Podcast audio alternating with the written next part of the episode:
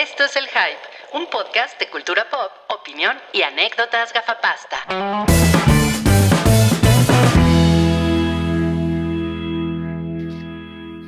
Órale, ahí decía Con Air, o sea, usaste el inicio de la película de Con Air. Mm, no mames, esa película a mí sí me gustó, ¿eh? Con Air, cuando la vi en su momento. Ah, o En sea, ya la ves ahorita y ya no te gusta. Pues es como Thundercats, no sé si me vaya a gustar o mejor me quedo con el recuerdo. Como Thundercats. Muy Borra, bien. borra ese recuerdo de ese amargo amor. Yo creo que Thundercats Eh, es peor, ¿eh? Es probable. ¿Hace, ¿Hace cuánto que no ven con Air? Yo creo que la última vez que vi con Air, yo dudo que haya sido este milenio. Yo la última vez que vi Con Air no existía la pasteurización. Ay, no mames. Qué cabrón. Oye, y este, y en Conner sale el sobrino de Condorito, Cone. Mm. Ese, ese es un chiste de para especialistas, ¿eh? Para fans. Sí. Uh, o para señores de 49 años. O, o no. La ¿Qué verdad es que nadie- hay-. Nadie en mi círculo social menciona con E tanto como Ru. Nadie. No, lo, que, lo que mencioné el otro día fue a Garganta de Lata. Garganta de lata, sí, exacto. Ándale, ya viste, David Pérez, quien además de Ujú. todo es, es miembro de, de este canal, ya puso. Plop. Plop. Ándale. Ya nos puso Sí, Rodolfo. Palafox que la película de Condorito salió hace poco. Pum, a todo en su cara, ya ven, ustedes que se Creo que no hace tan tampoco, ¿eh? O sea, se me hace que es como cuando la gente dice el otro día. Mira, es de 2017. Pues sí, Sí, o sea, sí, es- fue hace poco. Es prepandemia. Fue, fue hace poco. O sea, si lo comparas con Conner, fue hace poco. Pues no mames, pero son seis años. Sí, también, también si, lo, pre- si lo comparas con el nacimiento de una nación. Pero, pero en, en el nacimiento de una nación no sale con E y en Conner sí sale. Creo que sale con E, si te fijas allí. Pusieron un fotograma. Pero sale John Malkovich. Ay, Sale John pendejo. Malkovich. Dice Dice eh, desde que murió Chabelo no vemos con Air. No mames. ¿Cómo? o sea, hace una semana, ¿no? Hace... Uy, a mí me pasa lo mismo que a Darian Martínez. Solo digo Conner y se me viene a la mente marcas de producto para el cabello. Oye, sí es cierto. Los venden en Sanborns, ¿no? Es verdad. Es cierto, es cierto. Bien, bien, bien, bien. Pero bueno, suficiente, suficiente. Vamos a, mm, vamos a comenzar este podcast. Este es el episodio 474.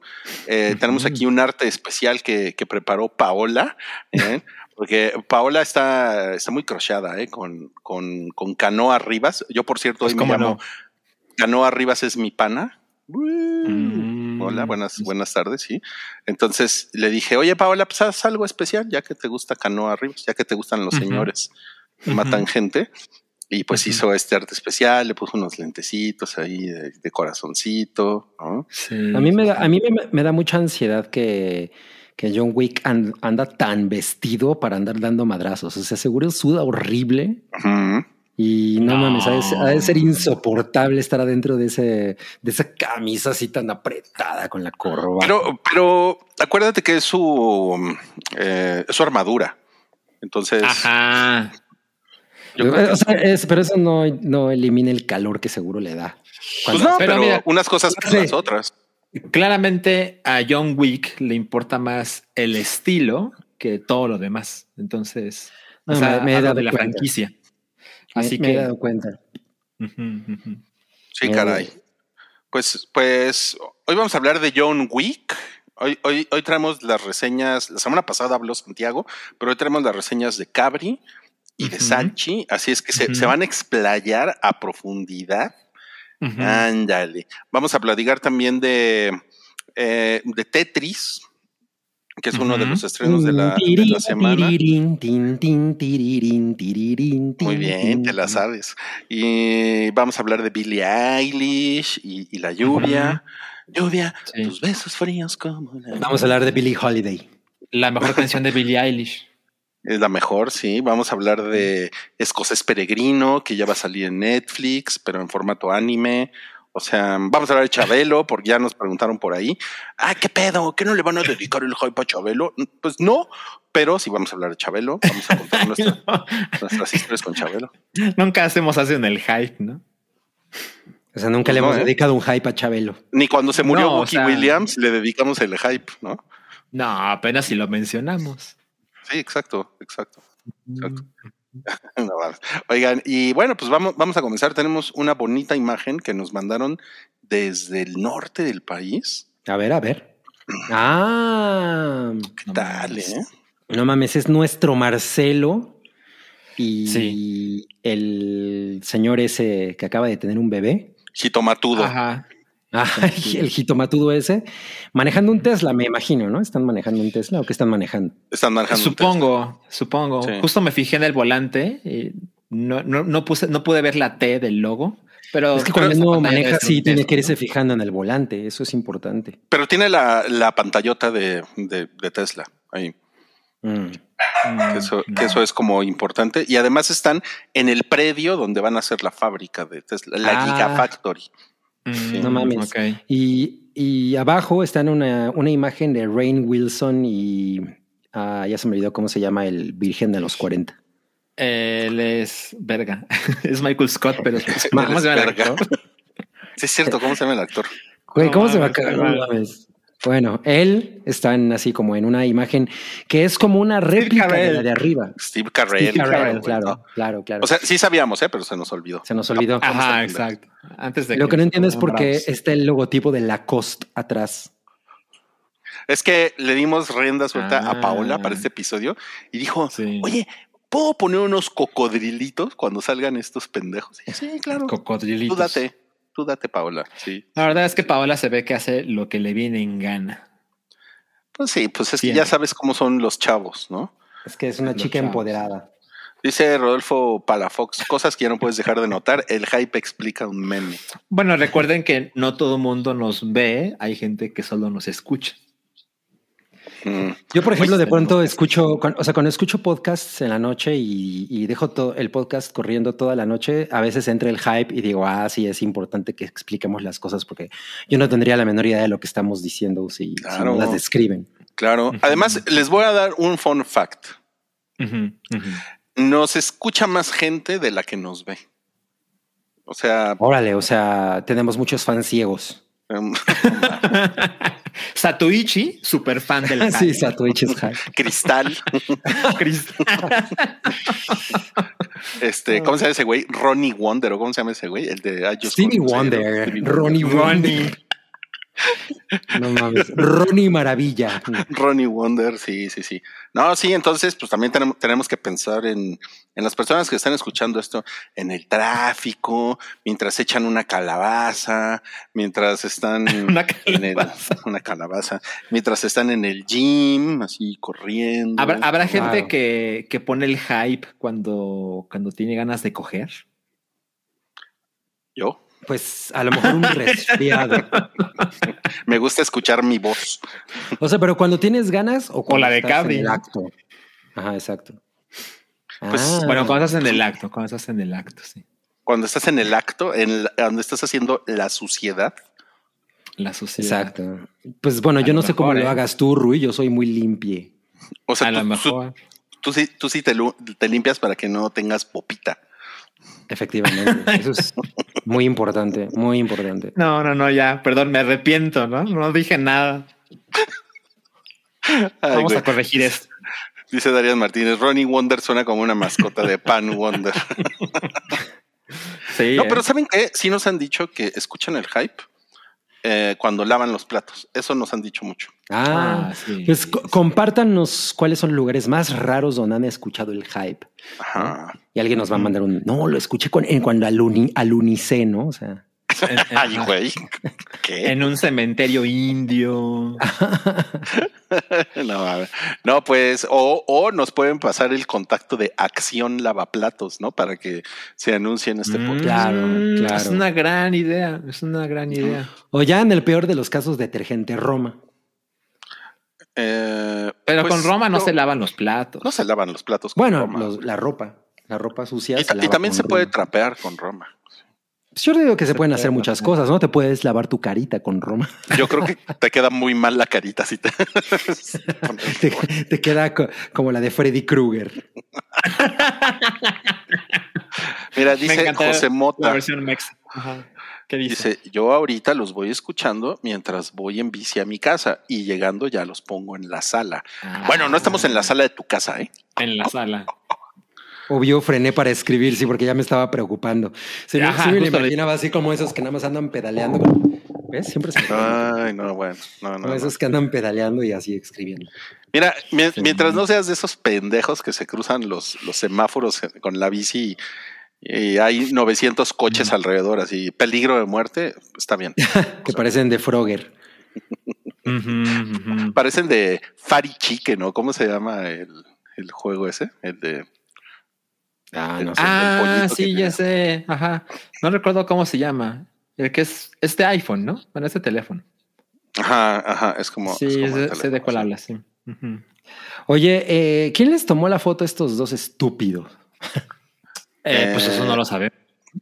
Pues hay algún, algún asistente lamecolas, ¿no? Sí, ¿verdad? Seguro. Así los. ¿eh?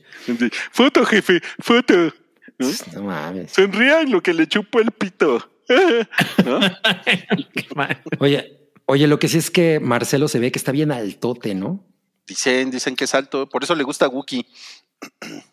Ah, sí, ¿Cómo? me gusta Wookie. Tiene, tiene un crush ahí como Ah. erótico con Marcelo Ebrard. Con Tom Cruise y con Marcelo Ebrard. Exacto. Gracias Sí, a sí, Cristian Calderón. Crossy Road. Es Crossy. Road. Muchas Sí, gracias. sí, sí. Chris. Gracias, Bien. gracias. Bueno, eh, ¿qué les parece si nos vamos a esta sección que se ha convertido en una de las favoritas del público? Porque hablamos eh, a calzón quitado de las cosas que, no- que nos hicieron. Pues lo dirás de broma, pero yo no traigo calzones. Adiós. No, cortinilla. sí traigo, Imaginen sí traigo. todo eso.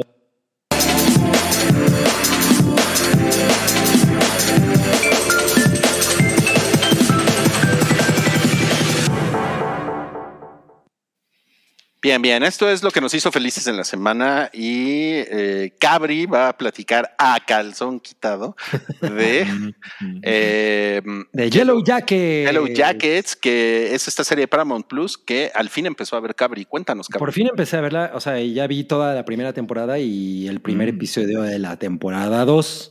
Ujú. Eh, y resulta que además la produce Karin Kusama. ¿no? Ujú. Yo no- no Ah, estaba- mira. No estaba informado al Yo respecto. tampoco. Y pues, es- o sea, la verdad es que está muy chingona, pero tengo que decirles algo.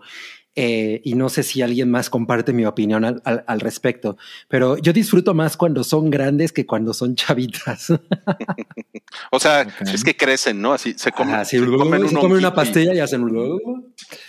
No, pero, o sea, creo que tiene que ver con el hecho de que en realidad me parece muy encantador ver a estas tres actrices que para mí, eh, pues que son como muy emblemáticas para mí de los 90, ¿no? Que son Christina Ricci, Juliette Lewis y Melanie, Y la gor- y la Melanie gordita. Lynskey Ujú. me gusta mucho verlas juntas. O sea, es como. Y de, y de hecho, la, la señora que hace a.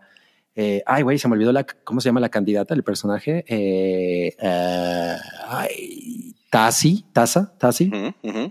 Bueno, eh, o sea, como que es, es- ese cuarteto está poca madre. O sea, la verdad es que me las disfruto mucho. Me gusta mucho cuando están morrillas también, pero porque me caen muy bien algunas, como por ejemplo, obviamente, eh, Shona me cae increíble.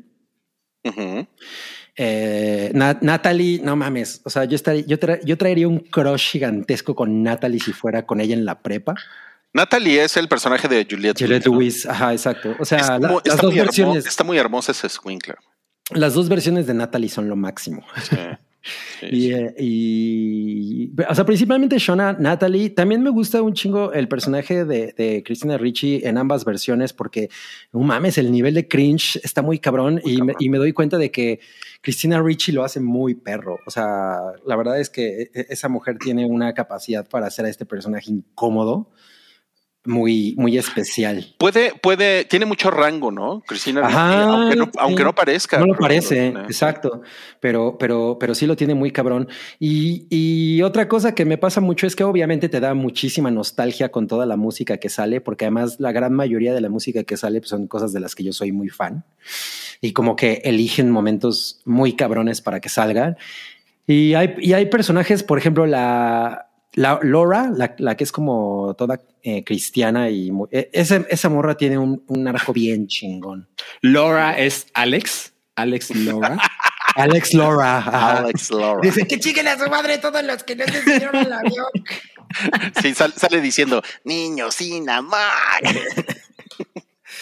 Pero además otra cosa que tiene es que es mucho más violenta de lo que uno podría imaginar. Y, oh. y, pues sí, o sea, la verdad es que está bien chingona, la disfrutas muy cabrón, tiene, me gusta mucho, por ejemplo, una escena que me gustó muy cabrón es la cuando se empiezan a pelear, al, eh, creo que es el primer episodio que se empiezan a pelear todas ellas cuando son chavitas y se empiezan a pelear en la fiesta porque le rompen la, porque una de ellas le rompe la pata a una morra no mames, qué buena escena. Yo dije, güey, estas morras se van a acabar matando muy cabronamente. La, la, verdad es que la disfruta, la disfruto muy cabrón. Mira, ya nos puso Ricardo Gómez. El intro es una chingonería. A mí no me gusta tanto, ¿sabes? No me gusta oh, tanto el intro. No, no, no porque como ¿Adelantas? No, tampoco, porque la canción ah. me gusta, pero pero como hay, son, es una recolección de un chingo de escenas que ocurren ya en la serie, como que eso me frustra un poco. Como, o sea, las veo y digo, ah, eso a lo mejor va a pasar más adelante. Como ¿Sabes? Como que empieza, empieza a, hacer, a hacer conjeturas y, y, eso no me encanta. Pero la, la, pero la canción me gusta muy cabrón. Eh, pero definitivamente yo disfruto más verlas de adultas y, y eh, el último episodio, si, si yo hubiera visto la primera temporada cuando salió, creo que el último episodio me habría dejado un poco de frustración. Uh -huh. Uh -huh. Porque, pues, hubieras tenido que esperar como un año, ¿no? Uh, sí, ya para, o sea, porque empieza como la serie, como que empieza en esa situación ya como del señor de las moscas. Uh -huh. Pero en realidad eso no pasa en toda la serie. No, en toda la primera hasta, temporada no Exacto, pasa. en toda la primera temporada hasta la última escena, ¿no? Y es como de. Yo pensé que íbamos a ver ya justo eso, ¿no? Pero me doy cuenta de que no, de que en realidad nos la van a, a estirar así. Pero es un, es un build-up chingón. Definitivamente es un build-up chingón, pero yo sí estaba esperando más de eso, ¿no? O sea, como que esa parte me la, okay. me la ocultaron. A mí, eh, a mí me parece que la, que la parte de cuando ellas son adultas, eso es como realmente lo más importante de la serie. Yo también lo creo. O sea, a mí eso me gusta muy cabrón. Y debo admitir que también el esposo de Shona, Jeff, me cae increíble. O sea, tiene un par de momentos ese güey muy chingones. O sea, cuando le dicen a la mamá de Jackie, a los papás de Jackie, no, pues es que mi esposa sí es bien inteligente y la madre, no mames, disfruté muchísimo ese momento. Sí, no mames. No, está, está muy cabrona. ¿Tú no, ¿Tú no te vas a animar a verla, Salchi? Mira, sí estoy interesado porque desde hace ya varios meses, creo que, creo que la viste en vacaciones, ¿no? Creo que así, así de vieja es la historia, entre comillas, ¿no? Recuerdo que la viste hace sí. mucho. Y dije, ah, pues suena muy chingón, pero como no tengo Paramount Plus, entonces digamos que es, como, te da más fácil dejarlo para después. Y sigo sin tener Paramount Plus. Y pues ya sabes, o sea, pues hay tantas cosas que ver que luego es como difícil dedicarle tiempo a algo. Entonces, lo que mi respuesta es, estoy interesado.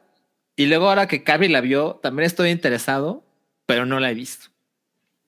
Uh -huh, uh -huh. Yo creo que sí, yo creo que sí amerita eh, eh, pagar el Paramount Plus. Pues es que si lo, si lo ves como, como antaño, que un, un DVD te costaba 250 pesos. Uh -huh. ¿no? Claro. O sea, si dices, ah, en un mes voy a ver esta mamada y me va a costar 89 pesos o lo que cueste Paramount, pues, pues la neta uh -huh, no está mal, uh -huh. ¿no? Pero la neta sí también es una cuestión de, de, hacerse el tiempo, ¿no? Porque luego ese es el pedo, ¿no? No son los Sobre todo es eso, sí, exacto, exacto. Pero bueno, o sea, creo que es como la principal razón para tener esa plataforma. No sé si hay otras razones para tener la plataforma, según ustedes, pero sí. pues algún día daré tiempo. Una pregunta, ¿van a ser dos temporadas o no se sabe si habrá otras? No se sabe, pero no se sabe. Yo, yo, siento, no sé tú qué opinas, Cabri, pero yo siento que dos temporadas sería perfecto, ¿no? Yo también y espero que la resuelvan en dos, la verdad, porque, sí. porque si no ya va a ser como de, güey, no mames, están estirando demasiado el chiste, ¿no? Entonces, eh, yo, yo creo que queda muy bien para dos. Pero bueno, eh, como les digo, yo habría estado crocheadísimo con Shona o con Natalie eh, si hubiera ido en la prepa. Okay. Y si no hubiera sido en la prepa, yo hubiera sido. Es que no fui a la prepa. Oye, estoy viendo el, el, chat y me doy cuenta de que a través de Claro tienes todo Paramount Plus, ¿verdad? Es lo que están diciendo, sí. Eso dicen, ya, ya lo han dicho en varias ocasiones. Ya lo han dicho. Cuando mencionamos En- Yellow Jacket. entonces, entonces sí tengo Paramount Plus. Porque, porque, o sea, la verdad es que solo me meto claro porque es asqueroso, pero, pero ha ido a la Liga Premier algunos partidos de vez en cuando. Entonces ahí ya tengo donde ver Yellow Jackets. Imagínate. Ahí está, Salchito, eres, o sea, ese lado FIFA te hace, te hace llegar a esas plataformas. Entonces, aprovecha. exacto, exacto, sí, es cierto. Pues sí, muy recomendable. La, la van a disfrutar cabrón y vivan las, las chamarras amarillas. Las chamarras amarillas. Las chamarras con mangas amarillas. Muy bien. Ajá. Pues eso es, lo- eso es lo que hizo feliz a Cabri. Eh, están saliendo episodios de la segunda temporada ya todos los viernes, por si se quieren poner el día. Mañana sale el segundo episodio. ¿sí? Nada más como No mames, qué chingón. O sea, ya ve- el fin de semana veo Yellow Jackets y luego veo Succession. No, pues está chingón. Oye, ¿qué tal los lo que les decía? Los últimos cinco segundos del episodio de la cuarta temporada, no mames, que está así súper gross. De, ah, Ah, de Succession.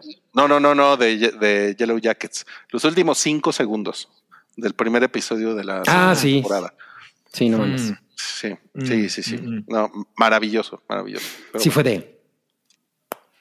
Pero no podemos, no podemos de- dar spoilers. No les vamos a dar más spoilers, pero el spoiler que sí les traemos hoy es Ujú. Salchi ya tiene PlayStation 5 y eso es lo que lo hizo feliz en la semana. A ver, cuéntanos, Salchi. Es lo que me hizo feliz exactamente. Pues miren, eh, ya lo había dicho en repetidas ocasiones, yo me resistía porque, o sea, sabía que quería un PlayStation 5, pero, ah, me parecía demasiado caro eh, y luego subió de precio en todos los territorios menos Estados Unidos. Costaba 500 dólares y luego subió a 550 dólares. Y dije, no, no mames, o sea, no, no lo vale a mi parecer. Y pues yo aún tengo esta idea de que los dólares cuestan 20 pesos, es como más fácil para hacer el cálculo, ¿no? Entonces decía, bueno, los 10 mil pesos, pues, bueno, me parece como mucho, pero lo entiendo. Pero en México costaba así 14 mil pesos, ¿no? 13 mil pesos. Y dije, no, no, no, olvídalo. Y además, eh, realmente no, a mi parecer, no hay juegos exclusivos de PlayStation 5 que yo necesite o quiera. Entonces dije, no, pues, este, no, me preocupa, ¿no? Y han pasado más de dos años que salió el PlayStation 5 y yo no le, yo no me esperaba. O sea, yo, yo, yo tenía como, no pasa nada, yo me espero. Pero luego salió el demo de Resident Evil 4, que también estaba para PlayStation 4 y se juega bien. Pero dije, no, pues es que sí quiero jugar Resident Evil 4 de la mejor forma posible, ¿no? Entonces, así literal fue, eh, bueno, pues voy a ver qué tal los precios y pues a ver qué sucede, ¿no? Y también tenía otro obstáculo y es que la consola me parece horrible, ¿no? me parece que es una cosa fea, enorme, Sí está muy pesada. es una pinche cosa curva ahí muy rara. Y dije, no, no, no, no, no, no pasa nada, ¿no? Yo me espero. El día que salga la versión Slim, ¿no? La versión chiquita, este, con una nueva forma, digamos, este, con eso me, eso ya, ya, me va, a- ya me va a gustar el PlayStation 5, ¿no? Pero con lo de Resident Evil 4 me asomé a ver los costos y curiosamente me encontré con, ya sabes, la opción de que pones el cupón y si pagas con, pagué con PayPal y esta clase de cosas, estaba en poco menos de 10,500. Y dije, "Ah, pues ya, ¿no? Ya, ya, ¿no? Sí. Ya está cool, ¿no? Y además, en el mueble donde yo tengo mi, mi- mi tele y mis consolas, eh, digamos que es un mueble muy ancho, pero tiene cajones, ¿no? Y dije, bueno, el PlayStation está bien culero, pero pues lo voy a meter ahí y no pasa nada, ¿no? No lo voy a ver. Bueno, pues ya, llega la consola, yo muy contento, la, la. Y no mames, al día siguiente la conecto y le empiezo a instalar cosas y demás. Y se empezó a calentar un chingo, un chingo. Eso, un eso te iba a chingo. decir, que si, que si no estabas así en shorts y, y playerita así. no, no, no, no, no, no, no, o sea, literal, abría la- las puertitas de mi mueble y no mames, o sea, el puto calorón y dije, no, no mames, esto no está bien. Y ponía la mano en la consola y se calentaba un chingo. Y dije, madres, así le googleo y dice, no, tu consola no se debe calentar así porque esto está mal, ¿no? Eh, hay dos opciones, o tu consola está defectuosa o la tienes en un lugar con pésima ventilación. Y dije, verga. Entonces así la saqué de, de la, del, del mueble y la puse encima junto a la tele. Y no mames, no se calienta nada. Nada. Y es Mm. súper silenciosa. Entonces. O sea, fue tu pendejada. Valí madres, valí madres y lo tengo que tener junto a la puta tele, la pinche cosa gigante, ¿no? La tengo en vertical, lo cual hace como que se pierda un poco la dimensión y la forma. Pero bueno, digamos que la pinche consola salió, o sea, se voló en mi jeta, ¿no? Y la veo todo el pinche tiempo. Pero bueno, evidentemente ya me voy a acostumbrar y se me va a olvidar. Pero de que está fea, está fea. Y en los temas que son realmente importantes, bueno, funciona de maravilla. O sea, la interfaz es una cosa muy preciosa. Eh, el control, el control, aquí está el control. Este, no mames, no mames. O sea, cuando agarras el control, dices, no mames, el control del Play 4 es una cosa prehistórica, ¿sabes? Así, no sabes cómo le hacías, ¿no? Y las manos, así se sienten, así se te adormecen las manos. O sea, es una pinche cosa preciosa. Muy bien. La batería, la batería está bien, pero creo que estoy mal acostumbrado porque sorprendentemente el control pro del Nintendo Switch tiene una batería de no mames, o son como de 35 horas. Y creo que del Play 5 deben ser como 20, quizá 25. Ahí, ahí- ahí tenemos el, el nuevo look de Salchi. Oh, está bien, está bien culera, ¿no? Y Salchi todo el día así. En sus zooms, ¿no? Así. exacto, exacto. Entonces, bueno, estoy muy contento. Estoy jugando Resident Evil 4. Me la estoy pasando espectacular. Y pues bueno, ya se me hizo. Estoy muy contento con, eso, con esa, con esa compra. Y pues mira, compré el, el Resident Evil 4 Rui para Play 4 porque es estos juegos en los que puedes instalar la nueva consola y, y puedes conseguir la versión de PlayStation 5 en digital. Mm. La descargué. Y te voy a decir algo. La verdad es que compré la de Play 4 porque dije, un día se lo voy a prestar al Ruiz porque yo te No presté Resident. Evil 3. ¿Jugaste Resident Evil 3? Eso es todo. Sí, sí, claro. Ah, Claro. Bueno. Seguro ya hasta te lo perdí. sí, porque no me lo has dado. No te Pero lo he bueno, regresado, güey. sí. Pero bueno. Se- Seguro lo usó para servirle comida a, a bolsita de caca. Ajá. Mira, duerme Ah. aquí, chaparrita, ¿no? En el disco. Pero Bueno, ¿sabes qué? que me no, me, no, me, no me 3. gustó mucho, ¿eh? Eh, Resident Evil 3, la verdad. No, la verdad es que de- yo creo que desde el principio ese no es el mejor juego Sí, de la no. saga. Y el Sí. remake del 3 no es tan espectacular como el remake del 2. De hecho, tiene menos contenido que la versión original del PlayStation. Exacto. Pero bueno, sale Jill Valentine, ¿no? Este, pero bueno, el día que mereces el 3, te presto el 4. A ver si ahora sí le agarras la onda, porque yo me la estoy Ah, pasando de no mames. Lo que, lo que yo veo es que en esa foto está Midna diciendo, órale, me compraron una caja para jugar que costó 10 mil pesos. Exacto. La caja de 10 mil pesos. Y para el que tenga duda, por supuesto que en cuanto saqué la consola, Midna se metió a la caja y ya no se Ah, quería huevo. salir. Qué chingón. No se quería Es- salir. No, no se quería salir. Dijo, dijo, de aquí soy. Eso definitivamente es, sácame, algo, es algo muy, muy verga de los gatos porque Sí. los perros rompen la caja. Claro. O sea, le, Exacto. le de- le declaran la guerra a la caja. No, no, no, los gatitos todo es así, jugar a las escondidillas. Furtivo. Lo- los gatitos piensan adentro de la caja. Bueno, Exacto. eso no. Eso quiere decir que nunca trabajarían con Elon Musk. Exacto. El genio Ilan. El genio, sí, exacto. Ok, pero entonces estás contento. Muy contento, muy ¿Y no piensas jugar eh, God of War Ragnarok? Ah, sabes, compré God of War Ragnarok cuando salió. Salió el año pasado, creo que en octubre, noviembre posiblemente.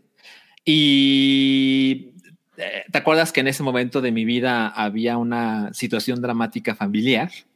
Entonces, eh, sí lo empecé, le jugué como un par de horas y lo dejé y no he vuelto Mm. porque la pinche adultez. Pero sí, eh, está chingón porque da a jugar, eh, voy a jugarlo en la mejor versión posible que es la del PlayStation 5. Voy a hacer lo mismo. A ver, en este caso, pinche Sony, tiene- tengo que pagar 10 dólares para jugar el juego de Play 4 en su versión de Play 5. Te cobran 10 dólares. En el caso de Bueno, Resident pero no, es gratuito. no está tan, no está tan culero. No, no es tan culero. La diferencia es que los juegos de Play 5 cuestan 70 dólares y los juegos de Play 4 cuestan 60. Entonces ahí está la diferencia. Pero no, no, no, no pasa nada. Los pago y justo eh, hace muchos meses jugué Elden Ring y no lo terminé porque me frustré y pasaron ahí unas cosas terribles.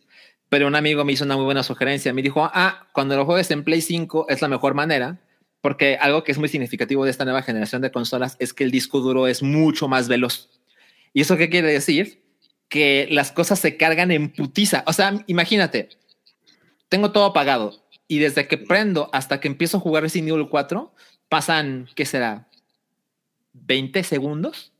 O sea, todo es súper en Órale. putiza. Y Carga lo que en pasa en el chinga. Den Ring, ajá, lo que pasa en el Den Ring es que es un juego en el que se muere un chingo. O sea, te mueres chingos y chingos y chingos de veces. Y con la nueva generación es mucho menos frustrante porque te mueres, pero luego, luego arranca el juego otra vez. Entonces, Ah, ok. O sea, es, es, es un, es un responeo más, más instantáneo. Más rápido. Exacto. Entonces creo que eso puede ayudar a disminuir dramáticamente la frustración que pasas in- o sea, todo el tiempo con el Ten Ring. Entonces ahí lo voy a intentar. Pensé Oye, que ibas a no- decir el disco duro se pone más duro. No. No, a mí, este. Bueno, ya iba a decir una vulgaridad. Mira, Eh, eh, eh, Lo ¿Qué que con esto del PS5 Slim? Sí, justamente es algo que se filtró en estos días. Eh, aparentemente hay un nuevo PlayStation 5 Slim que va a salir relativamente pronto a la venta, que es justo lo que una de las razones por las que yo me estaba esperando y luego pasa esto. Pero bueno, esto para empezar son rumores. Y la otra cosa importante a mencionar es que parte del rumor es que el nuevo PlayStation 5, el Slim, no tiene eh, entrada para discos, sino que se lo compras por separado. Porque Mm. esto de lo- los juegos de, de consolas digitales es como mucha gente prefiere que sea digital. Yo prefiero que sea en físico, porque además tengo juegos de Play 4 que se van a ver mejor en el Play 5, ¿no? Entonces, para mí siempre fue la opción el que tiene capacidad para leer discos. Y la verdad es que no me interesa tener una consola y conectarle una chingadera para leer los discos. O sea, no va con mi forma de comprar mis cosas, ¿no? Pero bueno, eh, son rumores, o sea, ahorita no se sabe nada. Pero pues, a ver qué pasa. Ok, ok. Bueno, pues ahí lo tienen. Eso fue lo que hizo feliz a Salchi. Pues yo también estaría feliz con un PlayStation 5. Y también a Midna. Y a, y a También a Mita, por Midna. supuesto. Más la caja, ella. ¿no? Yo, le- yo, yo voy a estirar mi PlayStation 4 hasta donde se pueda, la verdad. Y ahorita que voy a, voy a volver a jugar The Last of Us. Entonces, espero, espero empezar este fin de semana. Entonces, pues, Yo le presté a modo. mi Play 4 otra vez para jugar The Last of Us. A ver si ahora sí lo juego. eh, A Ah, bueno. Yo les aviso. yo no le creo nada de ese pendejo. bueno, vamos a lo que me hizo a mí feliz en la semana. Esto, en realidad, esto estaba en la escaleta de la semana pasada, pero a la mera hora lo, lo, lo cambié. Mm. Y bueno, me han, me han preguntado por ahí. No, no, me, no me voy a prolongar mucho porque les digo, esto fue lo que me hizo feliz la semana pasada. Eh, y es el final de temporada y de serie de, de Servant de Apple TV eh, Plus. Y pues sí me hizo feliz. Les voy a decir, lo que me hizo feliz es que eh, creo que sí lograron redondear la historia ¿no? y, y sí le dan una explicación a lo que está pasando. A lo que, a wow. lo que es un misterio en el primer episodio de la primera temporada, sí se explica. ¿no? Entonces, eso, eso creo que está chingón. Ok. Sí, y hay, hubo ahí como huevos, ¿no?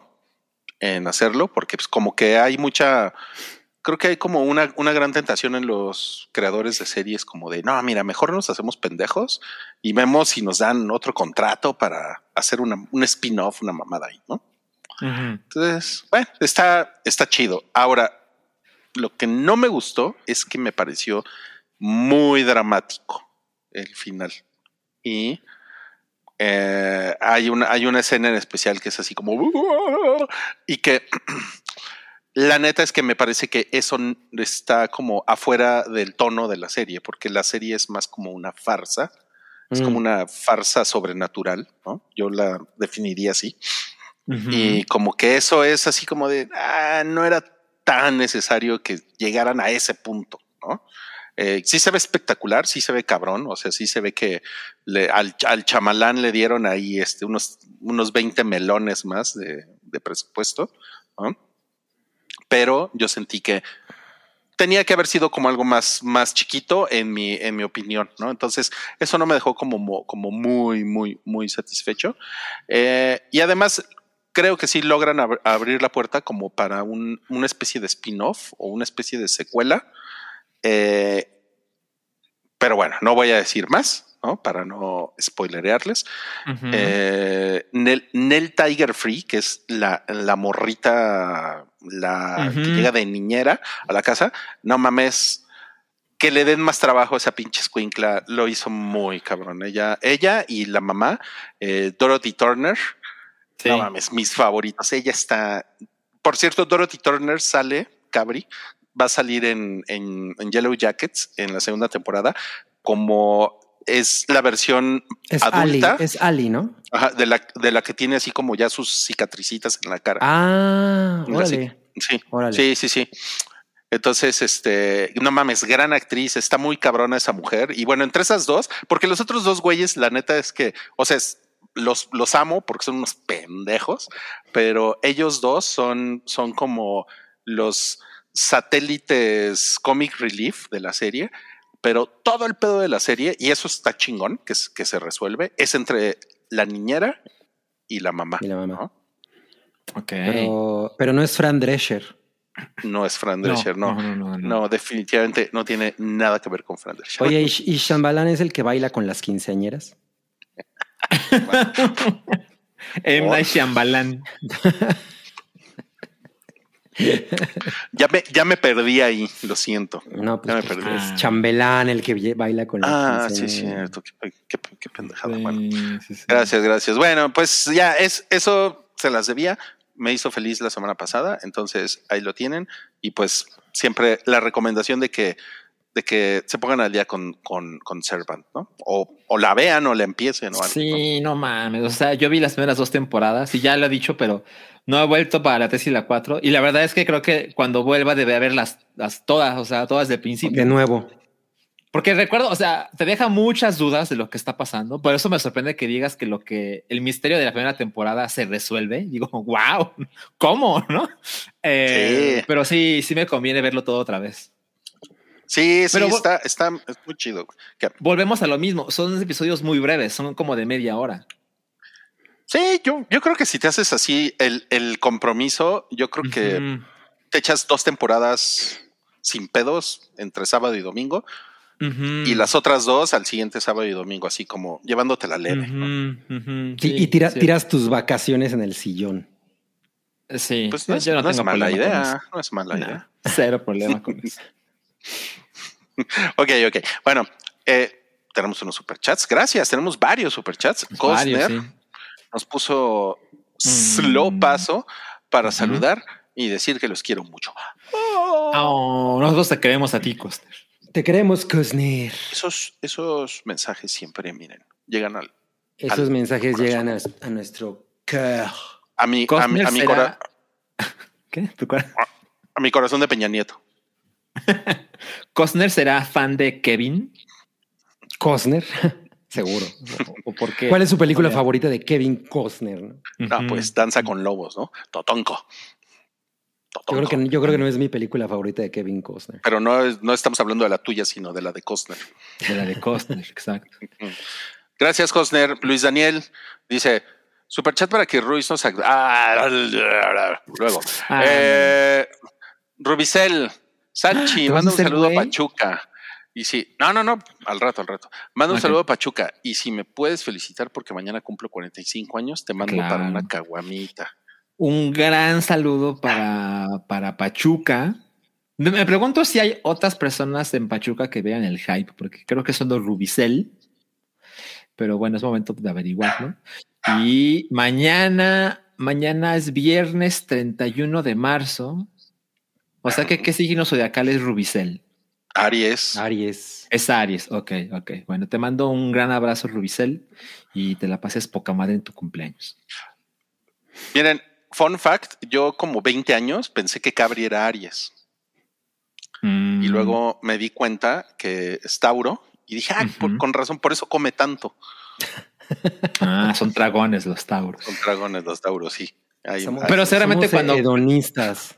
Cuando creías que era Aries, también encontrabas tus razones bobas para decir, claro, porque es Aries, ¿no? puede ser, ¿eh? Puede ser, puede ser. mi pa- mi padre es Aries y no, no sé exactamente en qué consisten las personalidades de los Aries. A ver qué Pues son-. No, pues son, son peleoneros y complicados, ¿eh? Ah, Ah, no, ya. Son muy, son muy biliáticos, güey. Sí. Uh, no se diga más. O no, o no. uh, uh, uh, Y dice, y siempre creen tener la razón. No, Ajá. Ajá. Y están llenos de prejuicios. uh, uh, uh, uh. Sí. Tengo, tengo un Aries muy, muy cercano y por eso lo sé. Pero bueno. Mm. Eh, Cabri, ¿cuál es mi horóscopo de la semana? Soy Aries. ¿Ya ven? Ahí está. Ahí está la Es respuesta. Rubicel. Te- Ajá, sí. Es de Rubicel. Te mando para una caguamita. Por cierto, Salchi, qué perrón está el Residente Evil 4. Está de no mames, está muy cabrón. El mal residente.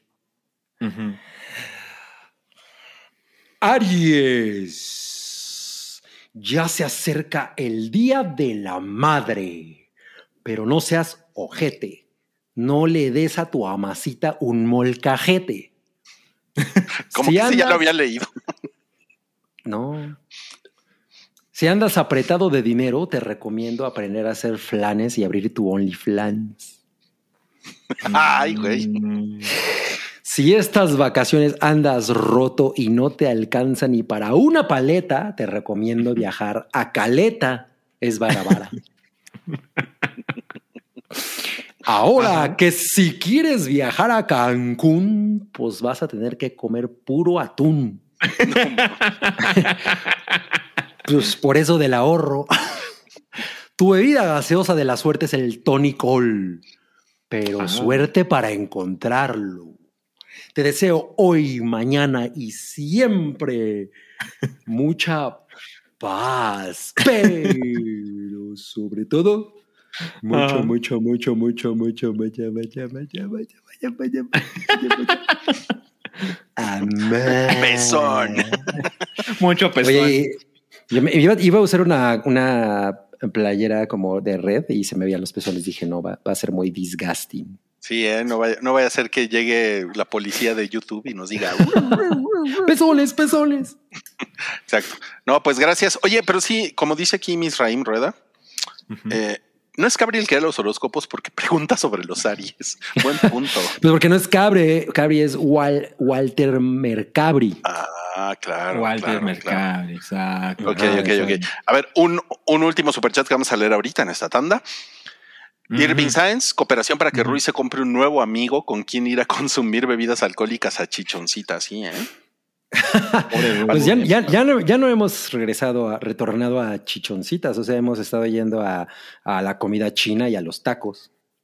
A O sea, pues sí, pero, china. pero pues eso es porque hay confianza, pero pues ya, ¿no? Este, ya tómate tu chelita. No, pues, Ya, ya, mi- ya probaste tu punto. De hecho, mañana cumplo tres meses. Muy Ah, pues ahí está, bien, ya, muy bien. ya. Perfecto. Bien. 90 días, día 91. O sea, empezaste el 1 de enero. Ajá. 1 de enero, bien, muy bien. ok. Sí. Me- Y bueno, y, y le preguntan a Salchi, ¿vale la pena FIFA en Switch? No, no, no, no, no, no. Aléjate es un juego súper mediocre. Es prácticamente el mismo juego del año anterior, pero solo le cambia el roster. O sea, solo cambia los jugadores de equipo y demás. Pero es por mucho una versión muy inferior a las otras y básicamente el mismo juego de todos los años. Entonces, no, aléjate. Si tienes, ahora también es importante algo. Si tienes otras consolas, compra FIFA en esa otra consola. Si solo tienes el Nintendo Switch, pues bueno, pues, pues es un No juego mediocre, pero pues no hay de otra. O sea, pues ahí sí le entras, ¿no? es mediocre como la selección mexicana. Eh, no, no tanto, no tanto. No sí tanto, sabía mediocre. que ibas a decir eso, güey. no mames. es que ayer, a- ayer hubo un highball en el que Ah, despotricaron mucho de eso. Sí, sí, sí. Ajá, sí, sí, sí. Muy bien, pues gracias, gracias al Chi por el consejo. Y miren, tenemos la taquilla pilla que va a servir como preámbulo para nuestra primera reseña el día de hoy. ¿Quién la presenta? La víbora herbívora. Ay, güey. Ah. Bien, ¿eh? La víbora herbívora. Pues miren, eh, John, John Deville, pues como lo esperábamos, está en primer lugar. Creo que pues, buena taquilla, considerando que es una película clasificación C, ¿no? Sí, además, además. Y de tres horas. Y dura, y dura casi tres horas, exacto. Sí, sí, sí, está cabrón. Se ve que trae, trae, trae hype, ¿no? Y, y pues tenemos ahí al... Tengo que mencionarlo porque sí me, me- me- me parece una cosa muy cabrona que el oso cricoso salió del top 10. Por eso está llorando el osito, güey. O sea, Eh, pero, no pero también mames. hubieras puesto, también hubieras puesto un gato, porque también el gato con botas por fin salió de la taquilla. No, pero el gato con botas se fue con un exitazo. No, claro. Muchas salió semanas. por la puerta grande. De hecho, el nuevo gato con botas es la ballena, ¿no? Porque no se va. sí, no mames. La película Sí. dramática más cabrona del año. Siete semanas y quedó en sexto mames. lugar. O sea, sí, sí, sí es un caso de estudio eso, ¿eh? Porque yo no entiendo la razón. O sea, en, en- alguien decía, ¿no? Que seguro había como mucho morbo en torno a la yo o sea, creo que que- es eso. a lo del sobrepeso y demás. Pues sí, o sea, uni- únicamente esa explicación puedo darle, porque así que digas, uy, no mames, qué buena es. No, la verdad es que no. Mira, Pues- eh, si, si le, si le piensas tantito, eh, la cantidad de gordos que hay en México, ¿no? Porque sabemos, sabemos que es un, es un país, es uno de los países top en obesidad, ¿no? Mundial. Pues no es, Segundo pues lugar, tu, ¿no? tu, tu presi y su hijo menor, por ejemplo. Por ejemplo, sí, por ejemplo. El primer, el primer hijo, ¿no? Eh, No, eso no es el primero. es como el cuarto, ¿no? Sí, pero, o sea, yo me imagino que sí hay mucho interés por este tema. O sea, aunque no sepan, aunque no le entiendan a la película, no, no sé, ¿no? Pues claro que, no mames, vamos a ver la del gordo, ¿no? Sí. Sí, es una cosa rara porque, o sea, Santiago hizo una buena observación hace algunas semanas de que, ah, pues a lo mejor se reimpulsó por los premios Oscar, lo cual sí, sí, sí es Tiene válido. sentido. Pero TAR no está ahí, ¿me explico? O sea, Claro. o sea, hay un, hay un límite de... Bueno, pero Tar no se llevó nada. Bueno, Bueno, reestrenaron este todos Todo con todos con todos y no volvió a salir en el top 10. Ajá, exacto. O sea, Ajá, digamos es- que o sea, sí está curioso eso. sí contribuye la exposición de los premios Oscar, pero esa no es la única razón. O sea, posiblemente el morbo es una mejor explicación de Estoy que de eso acuerdo. suceda. ¿eh? Estoy de acuerdo. Sí, sí, sí. O sea, ¿tú, crees que, ¿tú crees que la gente cuando está así en su... ¿Qué hacemos? ¿Qué hacemos, vieja? Vamos a ver la del gordito. puede ser, puede ser. Seguro, ¿no? Vamos a... Y si vemos la del gordito. Sí, sí le, le ha de decir, ay, ya tiene la papada como tú. hasta, se, ah, hasta se parece a ti. Los güeyes entrando así con pinche cúmulo de palomitas y chocolates. y, Sí. ¿no? Sí. Sí lo, sí lo veo pasando, porque neta, es que sí es un, es que sí es un temota en México, güey. La obesidad sí está cabrón. Sí, neta. sí, sí, sí, sí, Sí, está muy sí. cabrón. Pero bueno, eh, obesidad mata cocaína. Creo que esa es la, la, la resolución de esta semana. Oye, bueno, pero Ahora- y también... eh, Ajá. Dilo. No, no, no, que entró la película que, que pretende tumbar el gobierno de Andrés Manuel López Ah. Obrador. Es lo que iba a ¿Es decir. neta? Está ¿Es en neta? tercer lugar. Pues ahí está en tercer lugar, ¿no? O sea, Entonces- pero ¿por qué quiere tumbar al gobierno? Ay, no, no digo que quiera tumbar al gobierno, pero, pero salió AMLO quejándose de una película que no ha visto. Ah, Ah, mira. claro. Ahora, Ahora, sí es curioso porque Luis Estrada, el director de Que Viva México, eh, he visto algunas entrevistas de él eh, donde pues básicamente hace lo que siempre hace Luis Estrada, que es quejarse eh, amargamente del gobierno en turno. Y creo que sí es curioso porque sale Dami- Damián Alcázar en esta película y sabemos que Damián Ajá. Alcázar es así turbo cuatrotero, ¿no? Entonces ahí no sé cómo, cómo pasaron que este sujeto tenga tres papeles, porque además tiene tres papeles en la película. Pero bueno, creo que le dieron como 2.800 salas a Que Viva México y creo que sí es significativo que le alcanzó para el tercer lugar. Mm. Y dura, y dura tres horas, ¿eh? ¿Es en serio? Qué horror, güey. Oh, Sí. wow. Ok. Sí, dura tres horas. Pues miren, según, lo- según los números de, de Canacine, la vieron 364 mil personas. Ajá, Em, exacto. Y en comparación, John Wick la vieron un millón de personas. Bueno, yo creo que está bastante decente.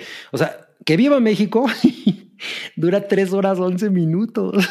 Wow. No, mames, güey, qué horror. Oye, yo siempre me he preguntado lo siguiente: eso, o sea, ese tiempo eh, cuentan los créditos finales, que casi siempre. Sí, claro. Sí, sí lo cuentan, sí lo cuentan. Ok, ok, ok. Sí, sí, sí. O sea que le, o sea que le pueden rebajar como cinco minutos de créditos. Sí, claro. O sea, si es una de Marvel, rebájenle como 20, porque son todas de la animación En particular, las de Marvel tienen créditos muy largos. Todos los chinos, así. Sí, sí, sí, sí, sí, me dio mucha, mucha risa que, que, efectivamente nuestro Prezi le dedicó un espacio a la película en la mañanera que no ha visto para decir que era una película progre, buena ondita, eh, ah, que, que, le tira a su gobierno y bla, bla, no sé. Y que había mejores películas.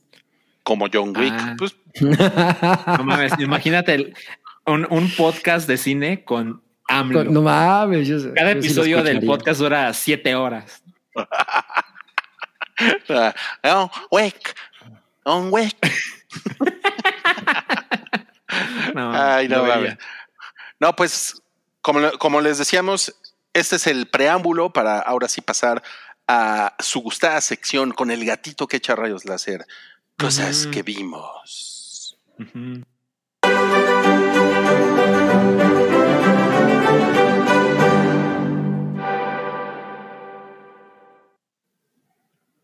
Estamos ya en cosas que vimos y ahí va la reseña de John Wick 4, que tiene 94% en el tomatómetro, en ambos, en, ambos ratings, eh, tanto el de los críticos como el de la audiencia. Y pues Salchi y Cabri ya la vieron y nos van a decir quién empieza con las opiniones. Cabri, Cabri, ¿Yo? Sí. Órale, está, está muy sorprendente que, que esté igualita la, las reseñas, o sea, la calificación tanto de la audiencia como del, pues como la, el pinche, ¿cómo se llama? La ecuación hace, esa que hacen con todas las críticas de Rotten Tomatoes, ¿no? Ah, pues ya es la cuarta película de, John Wick, dirigida por el mismo cabrón que hizo las dos anteriores. Que por cierto va a ser el director de la serie de la, de la nueva Highlander. Ok, ok. Este, y, y, también dura casi tres horas, o sea, esta no dura tres horas. Y yo les voy a ser sincero, Sí, dura 250. Y yo sí creo que ya se le está acabando el combustible a este pedo. O sea, la, verdad es que me la pasé muy bien y sobre todo creo que todas las secuencias en París son las más chingonas. Esa, esa famosa escena eh, cenital que parece como de videojuego es una maravilla. Es muy chingona esa escena y la escena de la, del arco del triunfo es también muy chingona. Eh, pero, pero todo lo demás de la película no, no, me pareció tan emocionante, la verdad. O sea, incluso me, me molestó un poco cómo empieza, porque empieza sin nada de, de ímpetu. O sea, como que yo dije, ah, güey, pues o sea, es la escena, ¿no? De con la que va a abrir la película y seguramente va a ser una cosa muy espectacular y es John Wick en su caballo por el desierto y dije, no mames, aquí va a haber algo muy cabrón. Y la verdad es que durante mucho tiempo siento, una cosa que tiene John Wick es que como es, es una serie eh, que está principalmente enfocado en la, en la acción estilizada y en esta película hay un chingo de diálogos y los diálogos no son interesantes. O sea, la verdad es que el, todo, el, todo la las partes en las que hay conversaciones son bastante aburridas. O sea, incluso el personaje de Lawrence Fishburne, que es así como todo eh, filosófico y grandilocuente, me parece terrible. Eh, o sea, todo eso yo creo que si, si, tuviera menos de eso sería mucho más chingón. Y justo ya, ya, me estaba empezando a aburrir cuando llegaron a, a, Francia y entonces ahí fue muy divertido. Pero, pero la verdad es que creo que ya, ya, ya no sé si aguantaría otra de John Wick que dure tanto tiempo, pero sí tiene cosas divertidas. O sea, sí está padre, sí está divertida y, y, y bla, bla, ¿no? Pero, pero o sea, yo, por ejemplo, no acabé tan emocionado como, como Santiago, ¿no? O sea, yo sí salía así como... Eh". Ok, ok. Oye, ¿y sabes cuál es tu ranking de la franquicia? Porque has visto las cuatro. Ah, ¿esta en cuál entra? ¿Cómo que Mira, a mí, o sea, eh, eh, ¿esta en qué ranking queda? ¿O, te refieres a todo mi ranking de la...? Pues, pues, le puse tres estrellas y media. O, sea, sea, pero si las acomodaras de tu más favorita a tu menos favorita. Ajá, Mira, del al la, la- la primera me gusta muy cabrón y veo que no es la favorita de todo el mundo, pero me gusta muy cabrón porque siento que era- en realidad era, era algo de lo que yo no esperaba nada, o bueno, como que nadie realmente Claro. esperaba gran cosa. Y la verdad es que, ajá, exacto. Y la verdad es que el estilo en esa película es muy chingón. O sea, sí, voy a volver a verla porque la neta es que nada más creo que la he visto una vez, pero me acuerdo que me sorprendió mucho, ajá, en cine. Luego, la 3 me acuerdo que me gustó bastante para Belumes. Correcto. Me divertí muy cabrón con esa. La 2 no tanto. Y yo, o sea, yo creo que la 2 sería la que menos me gusta de las cuatro. Entonces, la, primer, la Mm. primera sería la número uno, la 3 sería la número 2, esta sería la número 3 y la, y la 3 sería la número Dos. 4. La dos, No, la, la número dos. Ajá, sí, la 2, perdón, la, un- la número 4. Hicimos un desmadre. Sí, ya hicimos un desvergue. Pero, pero, Y eres, y eres Tauro, no eres Aries, güey. Perdón. Eh, y, y- y es que hay otro pedo, como, como Keanu Reeves no es necesariamente la el mejor actor del mundo. La verdad es que no. tanto tiempo del cabrón así también es un poco cansado. O sea, es- está muy bien en una hora y media, dos horas. O sea, si dices, güey, me, me la pasé de huevos y mis palomitas valieron la pena, pero ya tanto tiempo del cabrón todo contemplativo sí me resultó un poco eh, can- cansado. Eh, Y otra cosa les voy a decir, les voy a decir algo que me, que, que yo sé que esto es una cosa que nada más a mí me pasa, pero me perturba muy cabrón. Ajá. Odio las peleas con katanas que, que, o sea, que las usan como si fueran florines. O sea, así no funcionan las pinches katanas. O sea, no son de... O sea, esas madres se abollan, ¿no? O sea, las katanas están hechas para cortar de un chingadazo. Entre menos, ching, entre menos le pegues a otra katana con una katana es más chingón. Yo sé que hay una cosa de que se ve muy padre, pero, pero yo hubiera preferido que, que eso hubiera sido más discreto. Cada vez que sale eso en, en, en escena de tin, tin, tin, me desespera muy cabrón. Sí, sabes que yo lo, yo lo puedo, yo lo puedo corroborar porque una vez en una, en una peda abollé una katana. ¿En qué peda voy a estar una katana? Yo espero que no haya sido con la cabeza de alguien. No, pues era, era poniendo una, unas chelas con Akira Kurosawa. no, fue, un, fue un- Exacto. fue un momento terrible en mi vida. Estaba yo, era, ah, era, un- era una katana sin filo y la, la, la, la agarro. y Yo estaba en calzones, bien pedo. No y, mames. Y, y salí y le, pe- y le pegué así como a un barandal, una cosa así, y la abollé. Bueno, mira, pu- puedes, puedes eh, descansar de- que- pensando en el hecho de que pues, no era una katana real, ¿no? O sea, no, no era una shinken, que es como la, la hoja viva, Ah, no, no, no, era, era una cosa ornamental. mucho, sí, Mm. sí, pero de todos modos, eh, pues era, era la katana. Sí, claro, claro. O sea, yo siempre, miren, por ejemplo, eh, siempre, y, y es, y es muy cagado porque la escena esta de los Crazy 88 en, en, Kill Bill, Kill Bill. pues hay, hay, hay como, pues, obviamente dura un chingo y hay mucho chin, chin, chin, pero siento que ahí hay muy más empeño en utilizar la katana como, de una manera como mucho más eh, estratégica, ¿no? Y, aquí- y así, pero aquí sí es así como tin, tin, tin, tin, tin, tin, tin, y eso es, es una cosa que no me encanta. Pero de nuevo, el, todas las secuencias en París son absolutamente maravillosas. Maravillosas. O sea, me, quedo con eso. Ok, ok. A ver, a ver, Salchi, como que no, como que no te veo muy, muy de acuerdo con Cabri. Eh, no, o sea, es decir, es curioso porque por supuesto que hay cosas de que sé de lo que está hablando. Cabe está diciendo la verdad, pero claramente me importó menos que a él. O sea, miren, los contextualizo. Cuando salió la primera John Wick, creo que es de 2014, me acuerdo que fui a verla con Densho y con una novia de Densho. Y el mundo ya estaba muy vuelto loco con John Wick. Y la vi y dije, madres, no, no tuvo ese efecto en mí para nada, para nada, ¿no?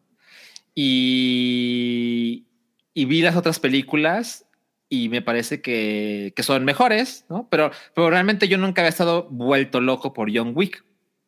Y ahora que se estrenó John Wick 4, pues sí vi que había mucha gente muy entusiasmada, pero yo no tanto, la verdad.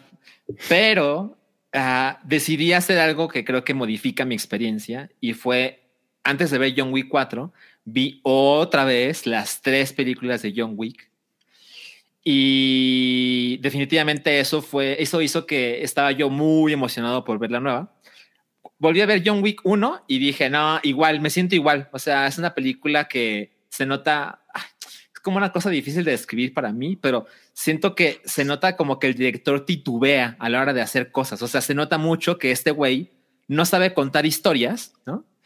el, güey es un stunt, ¿no? Y de repente tuvo la suerte de ser el director de esta película, pero se nota que hay muchas cosas que no sabe cómo ejecutarlas y pues tienes a John Wick, bueno, tienes a Keanu Reeves que pues, tampoco te va a ayudar, ¿no? Entonces creo que la primera es muy torpe, a pesar de que tiene claramente ambiciones muy grandes, pero tampoco tener el presupuesto, o es la manera en que yo lo justifico, para alcanzar su potencial, ¿no? Particularmente en lo visual. A partir de la 2, se nota muy cabrón que fue que alguien dijo, güey, esta madre sí hizo dinero, vamos a ponerle más a la segunda, porque el cambio cinematográfico es brutal. Sí. no tengo tiempo de ver Exacto. Eh, es muy curioso el tiempo, ¿no? No tienes tiempo para algo, pero tienes tiempo para otras cosas. En fin, este. Bueno, John Wick, las tres películas me tomó seis horas. es diferente. Pero bueno, este y donde quiero llegar es que a partir de la 2 creo que se hay un cambio dramático con, con el potencial que alcanza cada una y creo que cada película de John Wick es mejor que la anterior. Al punto en que la 3 me parece que ya es muy alto el nivel de, o sea, el nivel de calidad que han alcanzado a través de esta franquicia. Y, y además es muy divertida. Y cuando empezó John Wick 4, aquí es donde empiezo a coincidir con Cabri, creo que le toma bastante tiempo arrancar, realmente arrancar. Es fácil esperar que estas películas tengan como misión imposible, como las películas de James Bond incluso, que tengan esa mega secuencia de inicio y de repente las cosas como que bajan de intensidad y luego otra vez empiezan a subir. John Wick 4 no funciona así. Curiosamente, creo que tiene un inicio torpe, ¿no? Eh, pero creo que por fin alcanza la franquicia todo lo que quiso ser. Lo poco, poquísimo que habla Keanu Reeves en la película es una cosa de escándalo. ¿eh? O sea, por aquí tengo el dato exacto. John Wick, si ves el tráiler de John Wick 4, ya viste el 10% del diálogo de Keanu Reeves. no mames. Y en total dice 380 palabras donde la tercera parte es la palabra yeah. Y la última cosa que les puedo decir es que eh, la frase más larga de John Wick en John Wick 4 es tú y yo dejamos una buena vida atrás hace mucho tiempo, amigo mío. Esa es la frase más larga de Keanu Reeves en todo John Wick 4.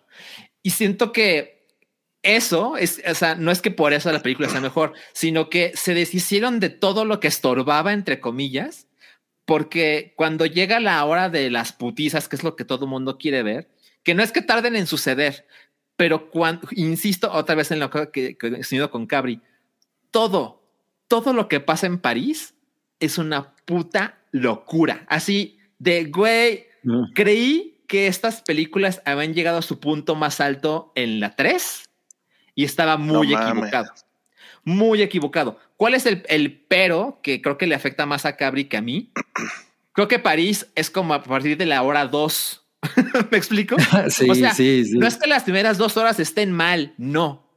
Pero las putizas, putizas épicas de las cuales la gente va a hablar durante años aparecen a partir de la, la hora dos y hasta la hora, hasta que se acaba, las dos horas con 50 minutos. Entonces, hay una sensación que siento que hay mucha gente que se puede decepcionar de, güey, no es que haya estado mal antes, pero así pudo haber sido toda la película. Yo lo vi como que ahora el director, que es el mismo en las cuatro películas, es un tipo mucho más maduro y se concedió a sí mismo el tiempo para ir creando la historia de tal modo en que sí hay una hay un éxtasis que dura 50 minutos. ¿Me explico? Entonces, pasó lo mismo que pasó con Cabri, pero lo interpreté de una manera diferente. Y volviendo a lo que pasa en París, no mames, o sea, como que no se puede imaginar la clase de cosas que pueden pasar en esas películas, pero es inmensamente creativo lo que sucede, particularmente lo que pasa en el, en el, en el arco del triunfo. Sí, eso es lo yo más creí, yo creí que las cosas iban a ser de otro modo y cuando lo vi, que es una secuencia como de qué será, como unos 15, 20 minutos, estaba yo absolutamente en shock. Y ni uno de los dos horas con 50 minutos, ni un minuto me pesó. Siempre estuve interesado, siempre estuve entretenido y por eso creo que le alcanza para ser la mejor película de la franquicia. Y ya para terminar, creo que aquí debería terminar la franquicia. Es decir, por lo menos la participación de Keanu Reeves. Evidentemente sabemos que está Valerina, que es como un spin-off, ¿no? Con Ana de Armas. Y también está confirmada una serie que se llama The Continental, evidentemente basada en lo que sucede en este hotel eh, importantísimo en, la franquicia. Pero ojalá no lo lleven demasiado lejos, porque creo que John Wick 4 es como la cúspide de la franquicia. Y curiosamente, ya lo ultimísimo, al final siento que curiosamente puedo decir de Tar y de John Wick 4, que es un poco la misma queja. Quizás si durara un poquito menos, el mensaje hubiera sido mucho más consistente. Órale. Sí, eh, estoy de acuerdo. O sea, yo, yo sí salí como pensando eso. Y, y, bueno, quería hacer un comentario aquí eh, que decía Janis, a una película uh -huh. de acción no vas a analizar los diálogos. Yo aquí ah, difiero un poco, sí. porque, o sea, por un lado no es que yo haya querido diálogos en John Wick, el pedo es que hay demasiados y no son uh -huh. chingones. ¿no? Entonces, o sea, puedes cortar eso y, de, y tienes una película más chingona. Por otro lado, un, películas como Kill Bill, por ejemplo, que son en esencia películas de acción, tienen diálogos muy cabrones. Absolutamente. O sea, hay diálogos en esas dos películas que son espectaculares, ¿no? O sea, que están así de verga, ¿no? Y de hecho, Entonces, parte de la acción es aún más importante porque los diálogos fortalecen la narrativa de, lo, de los putazos. Totalmente. Totalmente. O sea, el, bueno, hay un chingo de, de, de, de momentos de, diálogos, por ejemplo, entre Bill y la novia que son maravillosos, ¿no? Cuando se, claro. cuando en la dos se encuentran afuera de la iglesia, que eso es bien pinche maravilloso. O sea, todo ese tipo de cosas y son, y son secuencias de diálogo largas en una película de acción. Muy tarantinesco, sí. Ajá, exacto. Y aquí, por ejemplo, una, una, una secuencia que, que, que, en especial me costó trabajo porque estilísticamente me parece muy maravillosa, pero, pero el planteamiento me parece muy, muy mal ejecutado, es la, de la, la del antro este en el que llegan con un cabrón que, le, que juega como algo con barajas con ellos. Ya sé de quién hablas. Güey, la, sí, la verdad es que lo que pasa ahí en el juego me parece cero emocionante. O sea, fue así como de, ¿no? Y luego, y luego va así Keanu Reeves entre la gente del antro y los güeyes están, siguen, o sea, el güey así con la pistola y, y persiguiendo al otro cabrón y los güeyes bailando así. Que bueno, en, en, su defensa es algo que siempre pasa en la franquicia y justo en la escena de, de, del arco del triunfo pasa mucho eso. O sea, los, los civiles sí, los, ajá, no dejan sí, de pasar ahí. sí. Ajá, es, es como una fantasía absurda. Ajá, sí, totalmente. Y, bueno, yo tengo un tema con eso. Es ese tipo de escena en especial del, la escena del antro gótico industrial con balazos. Es una cosa que, que ya es un cliché.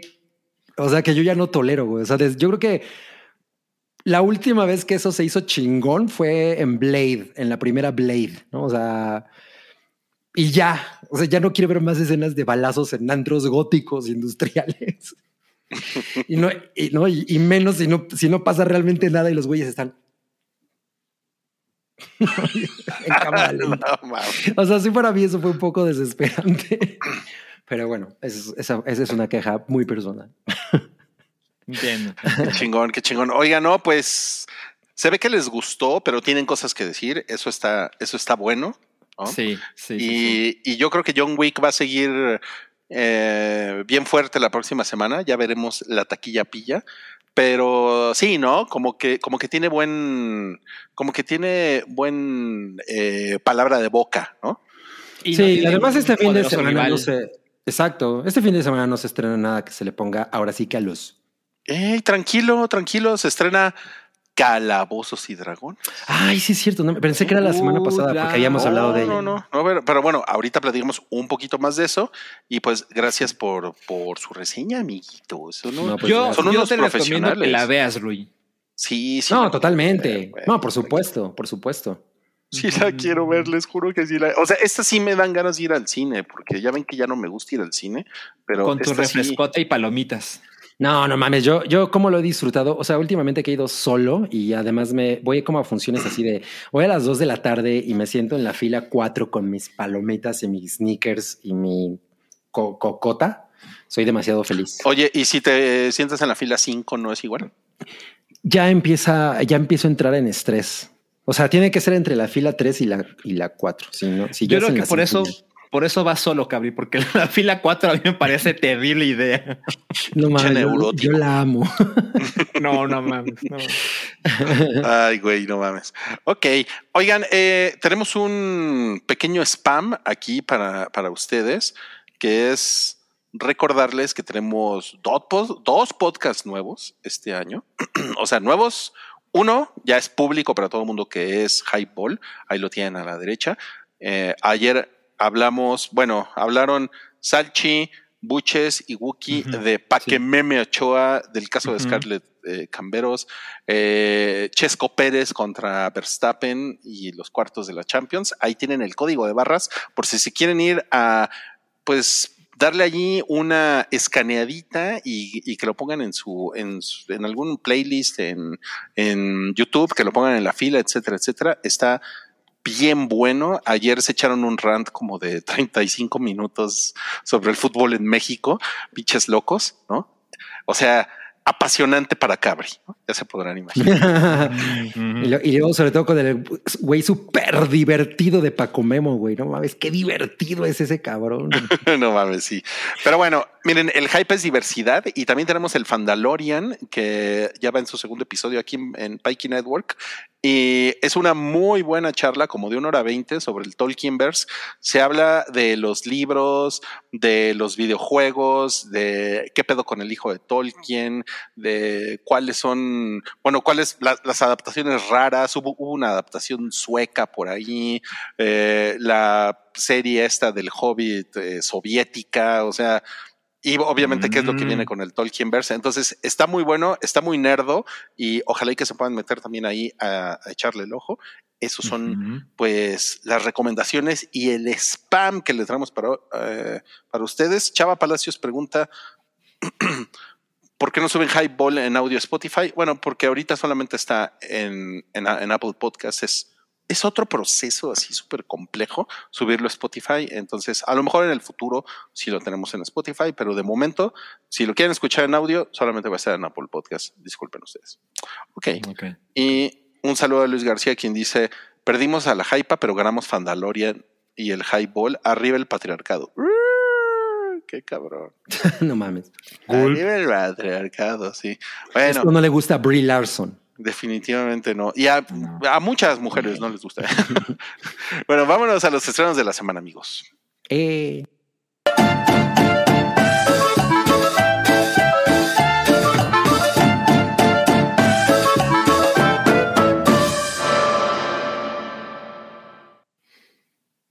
Tal como les decíamos, calabozos y dragones. A ver, vamos a hacer aquí una aclaración. Honor entre ladrones. Lo que pasa es que la semana pasada Calabozos y Dragones Honor. Así es como le puso Cinépolis en su página. En toda la página decía Calabozos y Dragones Honor. No, pues me imagino que hecho, despidieron al becario. Yo escuché el podcast de la semana pasada y dije, qué raro que eso haya pasado en México. Y si te metes a Cinépolis a comprar boletos, a la hora de comprar boletos dice Calabozos y Dragones, dos puntos, honor. Pero si te metes al sitio web, hay un banner enorme y allí sale completo el, el subtítulo. Entonces, sí, es una. Es, así. Rui estaba en lo correcto, pero, pero resulta que tiene dos nombres, digamos, en la página de cine. exacto, exacto. Pero bueno, el nombre de pila por, con, el, con el que bautizaron esa película en México sí es Honor entre ladrones. Y pues la semana pasada Cabri dio una reseña completa de, esta película, pero pues es estreno esta semana. Eh, Salchi, ¿te interesa? Calabozos y Dragones? Mira, la verdad es que no la voy a ver porque, o sea, por supuesto que Cabri la vendió muy bien, pero no es mi género. O sea, yo es complicado que yo vaya al cine a ver una comedia y es complicado que vaya al cine o en general que ve una película de fantasía. O sea, en mi mundo, El Señor de los Anillos es una excepción en el, en el cine de fantasía, ¿sabes? O sea, por lo general yo no estoy interesado. Cuando la gente habla con tanta nostalgia de Willow, por ejemplo, digo, no, no mames, qué hueva. Cuando la gente habla con nostalgia de la historia sin fin, digo, no, no, no, no es para No mí, mames. ¿sabes? Exacto. Entonces, híjole, con todas las cosas chingonas de esta película, mira, esta película en este momento tiene 89% de la crítica en Rotten Tomatoes y 91% de la audiencia. Pues no va mal, Pero- no va mal. No, No poca madre, poca madre, pero no es mi género. Entonces yo creo que la voy a dejar pasar. Ok. O sea, sí, sí, sí lo puedo imaginar. Eh, como les digo, la verdad es que, eh, pues por el tipo de película, justamente yo, yo, yo iba así esperando como, como, pues sí, un bodrio, ¿no? O sea, por ejemplo, me acuerdo mucho eh, la película esta de Uncharted, Claro. eh, que también fui Que a la odiaste. No mames, fui a la función de prensa y, y, y, güey, o sea, yo, yo dije, eh, pues seguro va a estar cotorra, ¿no? es, el, es el tipo de película que dices, seguro está cotorra. no mames, está menos que cotorra, güey. Esa película sí es una absoluta basura, no tiene, no, no es nada divertida. Y, y cuando estaba viendo esta, o sea, me la estaba pasando muy bien y, y como que pensé, qué cagado que en efecto la manufactura es como en una película muy mediocre, eh, en esta Mm. Calabozos y Dragones. Ujú. Eh, pero el guion y, la- y- y- y el casting la elevan de una manera muy tremenda. O sea, Sale Hugo Grande. sale Hugo Grande, por ejemplo, Sí. ¿no? De, Este, de hecho, antes de John Wick 4 me pusieron el trailer de Calabozos y Dragones con esta escena con el esqueleto y las preguntas. no mames, es muy cagado eso. No mames, me reí un chingo, me reí un chingo en el trailer. Creo que es una buena cagado. película. Sí, sí, sí, sí. O sea, es- ese tipo de, ese, ese mismo humor es lo que permea en toda la película. Eh, les digo que hay un cameo que ese pinche cameo vale todo. O sea, la película está muy divertida, pero ese pinche cameo, no mames, qué cosa tan increíble. Y, y, y pues nada, o sea, les puedo asegurar que si van y la ven, eh, se la van a pasar muy cabrón, a menos que estén peleados con la persona con la que la vayan a ver. Y pues ya saben, ahí- así, así no nada se disfruta, ¿no? No vayan con su ex. No vaya, exacto, exacto. Me, exacto. me- me ha pasado eso en, en películas que debían de ser divertidas. Es horrible. Sí, porque es sabes que te desperdiciaste una cosa que iba a ser increíble. Bueno, o por lo menos que le ibas a pasar chido un rato, ¿no? Ah, no. Sí, sí, sí. Ahí van, sí. ahí van de pendejos. Bueno, Calabozos y. Dragones, Honor entre Ladrones, ya se estrenó hoy en Ajá. cines. Y de nuevo, les sugerimos que vayan a ver, si les interesa la película, la reseña de Cabri está en el episodio Ujú. 473, el de la semana pasada. Vayan solos a la fila 4, cómense sus palomitas, su cocota y sus sneakers. Igual y se encuentran al Cabris. Exacto, y ahí. No mames, güey. Los, los loquitos de la fila 4. Sí, no mames. Bueno, tenemos otro estreno que este, este puta, yo le traigo un chingo de ganas. Eh, Tetris. la- Ah, No mames, mames, qué película. poca madre. Qué buen tráiler, ¿eh? Qué buen Sí. tráiler. Sí, no mames. Esta es una película de Apple TV Plus eh, y sale Elton John, ¿no? Como el creador de. Ah, Salen Taron Egerton. No, no, no, no, espera, no es el creador de Tetris. Es el güey que No, descubre es el güey que lo. y, lo, ajá. y lo quiere llevar al mundo. Él Ah, es el- ajá, él- o sea, él es el que, lo, el que lo vende, porque el cabrón que lo inventó tardaron muchísimo tiempo en darle su varo. Ujú, ujú, exacto. Discúlpenme, discúlpenme por eso. No, no, no, güey. O sea, si vas a hacer pendejada, pues no, ¿para qué vienes a este podcast? Discúlpenme, me voy ya. No vuelvo a pararme en este podcast. Ay, Tin, llorón. tin, Bueno, a ver, a ver, a ver.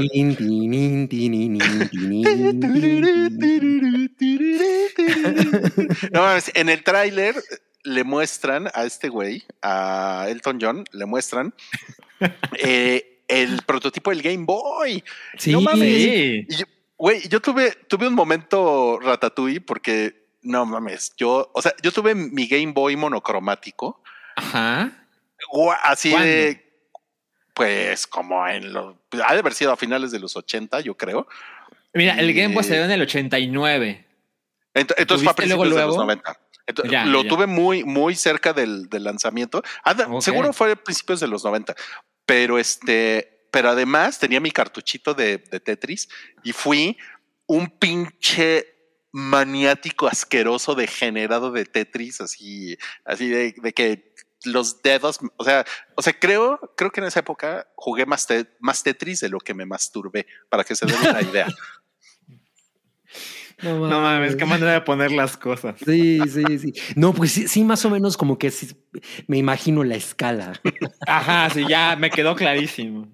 No, pero sabes, o sea, el daño que le hiciste a tus ojos, porque no mames, o sea, la pantalla del Game Boy y tantas horas, no mames. sí, yo la, yo la recuerdo como que era, era algo bastante, o sea, voy a diferir contigo porque era algo, era algo muy bondadoso con los ojos, porque no, porque no, no, no, no te echaba un putazo de luz.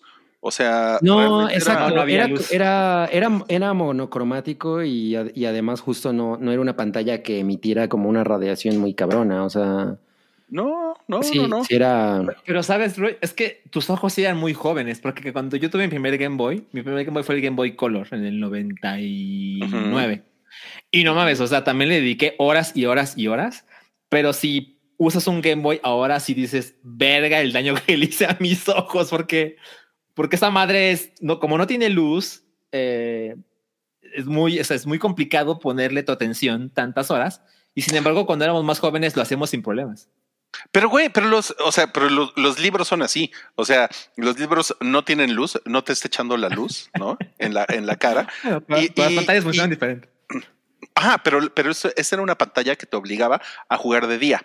Entonces también, Correcto. Mm, eh, eh, también si eh, yo recuerdo que si ibas en el coche con tus papás, por ejemplo, Sí. en, en, en, en aquella época y eh, se estaba ya metiendo el sol, ya no veías nada, entonces tenías que parar de jugar porque ya no veías. Entonces, de alguna manera siento que era algo positivo. El equilibrio. Entiendo. No mames, güey. Sí, bueno, fíjate, lo, lo que dice aquí John Z, Rui con todas las pilas que gastó seguro contaminó el. Seguramente. ese, ese, ese era un pedo, el de las baterías, güey. El Game Boy. Sí, claro, por supuesto. Es un mega desmadre, porque además el primer Game Boy usaba 4 AA, ¿no? No mames, güey. Era una Sí. madre, güey. No mames, güey. Amaba esa chingadera. Pero a ver, ¿ustedes cómo conocieron Tetris? Ah, yo conocí Tetris. Yo, yo, lo- yo conocí Tetris con estos consolas piratas de mil en uno. Eh, y recuerdo que tuve una de esas y como que fue mi primer acercamiento. Pero no pasó tanto años, tantos años después que jugué, aunque no era mío, jugué Tetris en el Game Boy.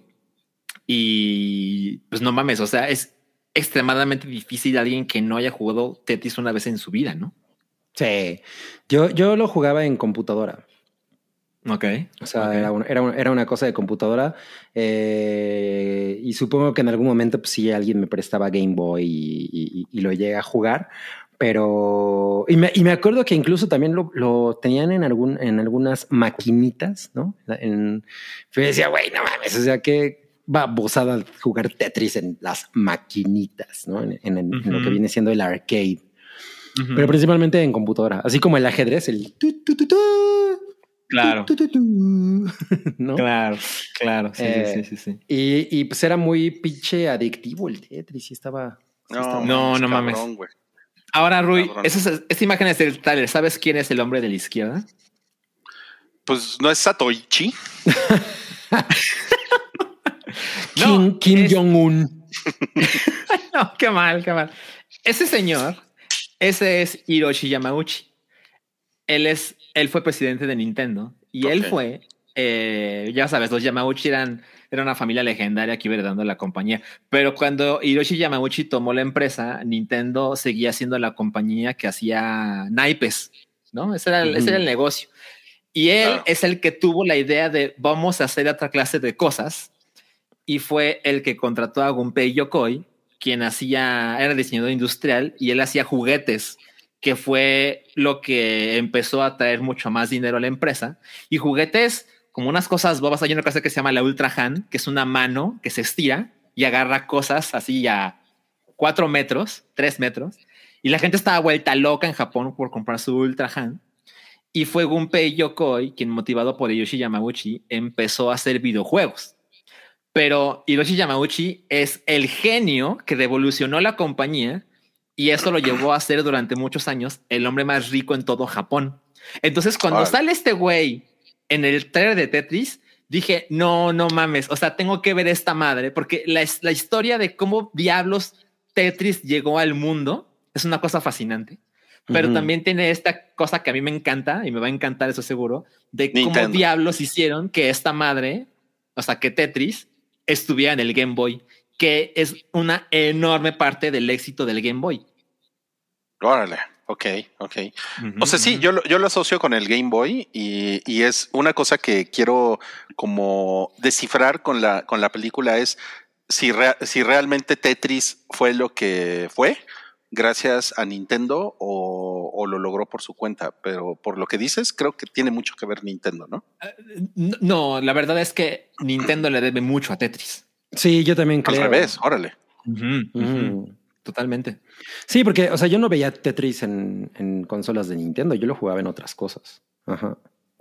Qué, Mm. qué cabrón, qué cabrón. De hecho, o sea, o sea, yo, yo he intentado jugar Tetris en, en, otro- en otros lugares, ¿no? Y donde, donde lo disfruté más, creo que fue en el Xbox. Era como lo más parecido. Eh, pero la verdad es que la sensación de jugarlo en un Game Boy era. Mames, era, era supremo, era el lugar en el que tenías que jugar Tetris, güey. La verdad es Sí, que no. completamente. Es más, me lo, me lo bajé en, para Mac hace como Ok. seis meses. Y pues ya jugué, jugué 10 minutos y estuvo cagado y ya, pero pues es que no es igual con un teclado. O sea, es una mamada. Claro, claro. ¿no? Sí, Sí, la, en la, ma- madre así era, era muy, muy práctico. Sí, cabrón, eh, cabrón. No mames, está, está muy bonito. Y fíjense que desde hace mucho tiempo tengo, tengo como la, la intención de ir a un, a- es un tianguis de cosas usadas que está en la Ciudad de México, en la colonia Roma. Sí. Bueno, Ah, ya sé cruzando. cuál. La, la- está, la está col- más bien En la Doctores. Está más bien en la doctora, sí. Y, y ahí una vez hace varios años vi un Game Boy y por pendejo no me lo compré. Por pendejo. Y, y, y me he quedado así como, tengo así como, de repente despierto así a las 3 de la mañana y digo, güey, te- debería de ir yo por un Game Boy. güey". No mames, güey. Sí, qué, qué, qué chingonería, güey. Qué chingonería. Sí, sí, sí.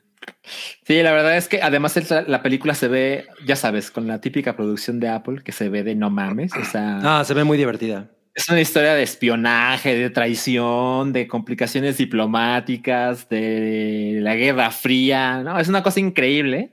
Y la verdad es que sí sí tengo altas expectativas. O sea, yo creo que mañana veo esta película.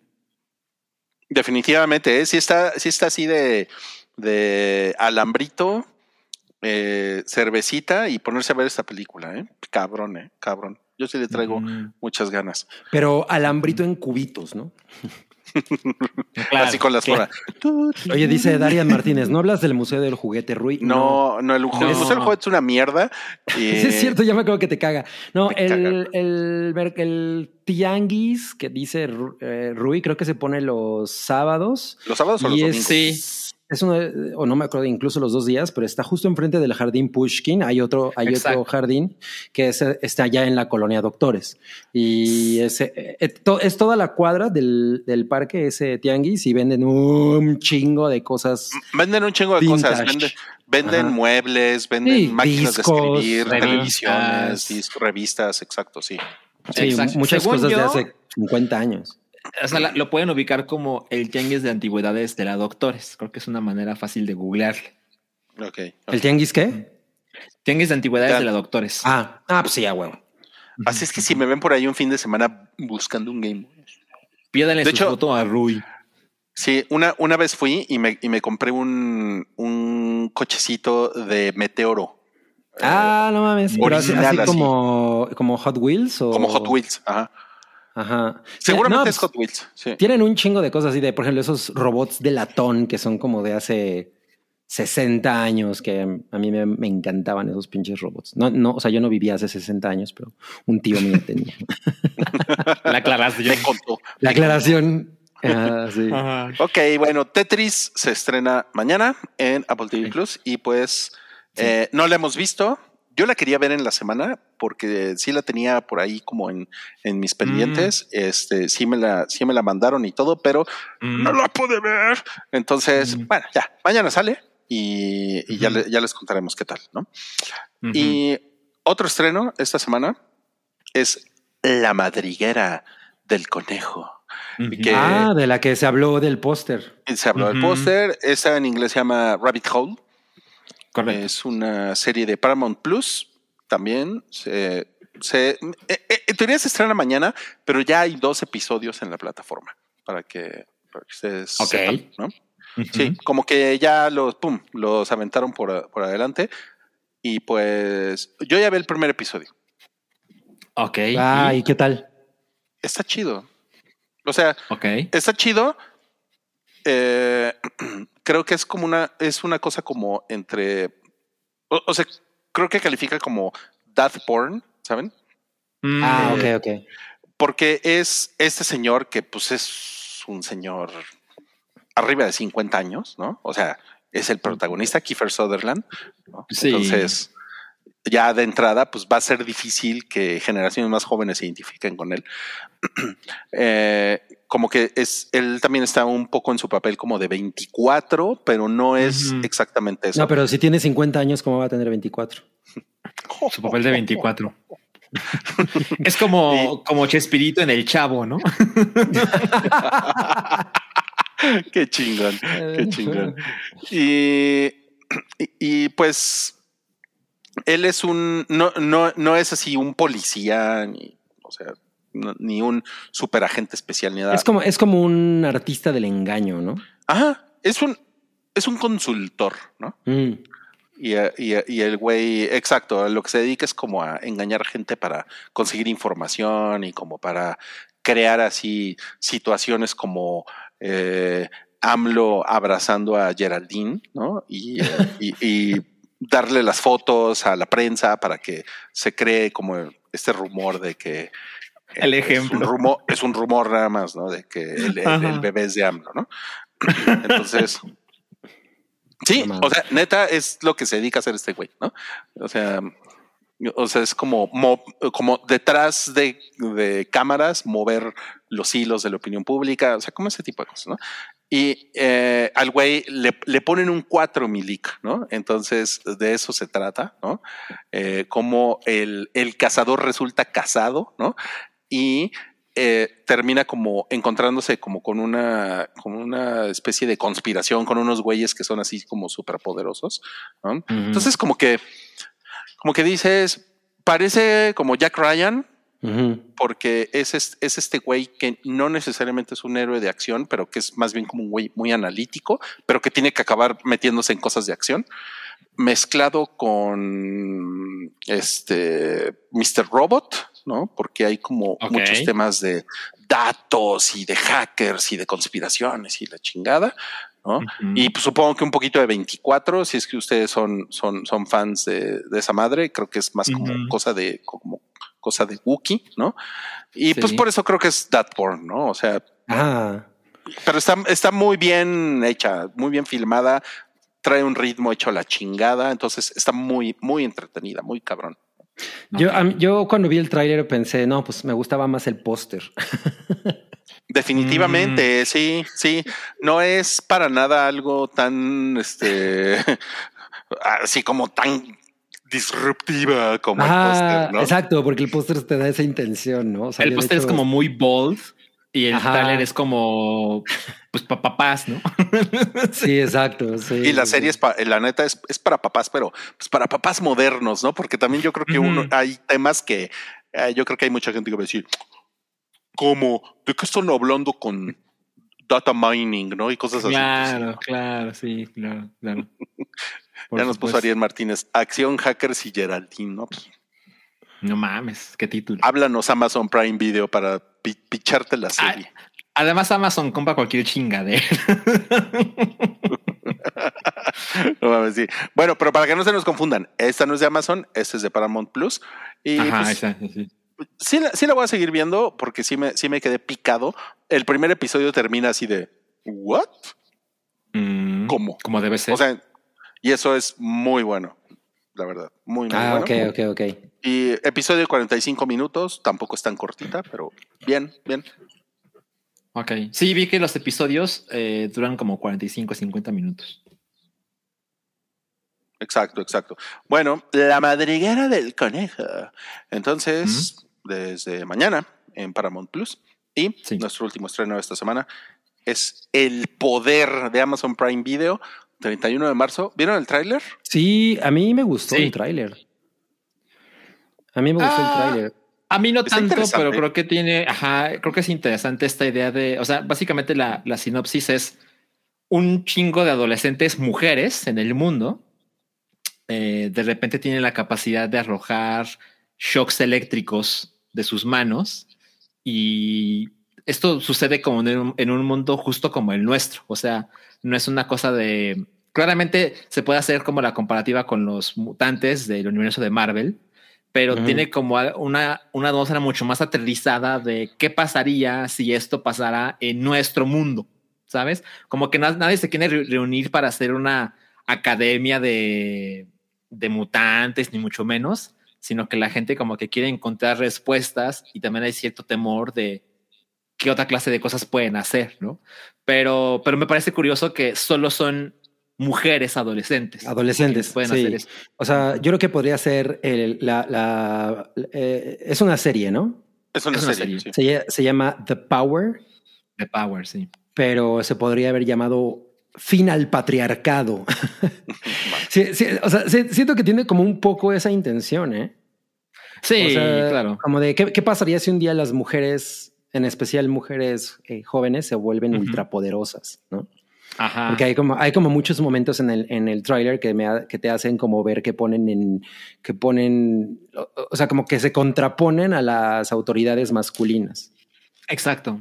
Exacto. ¿no? Así de, síguele y te electrocuto los huevos. Pues son, son- es, es- es- es un escenario chingón ah, y, y además creo que es muy como contemporáneo. Hay una serie que se llama, no, no sé si hayan visto algo de esta serie que se llama eh, Y o Y, The Last Man, Sí, lo vi. Ah, no, eh, no que, me suena. que, que es que todos los hombres un día valen verga, menos uno.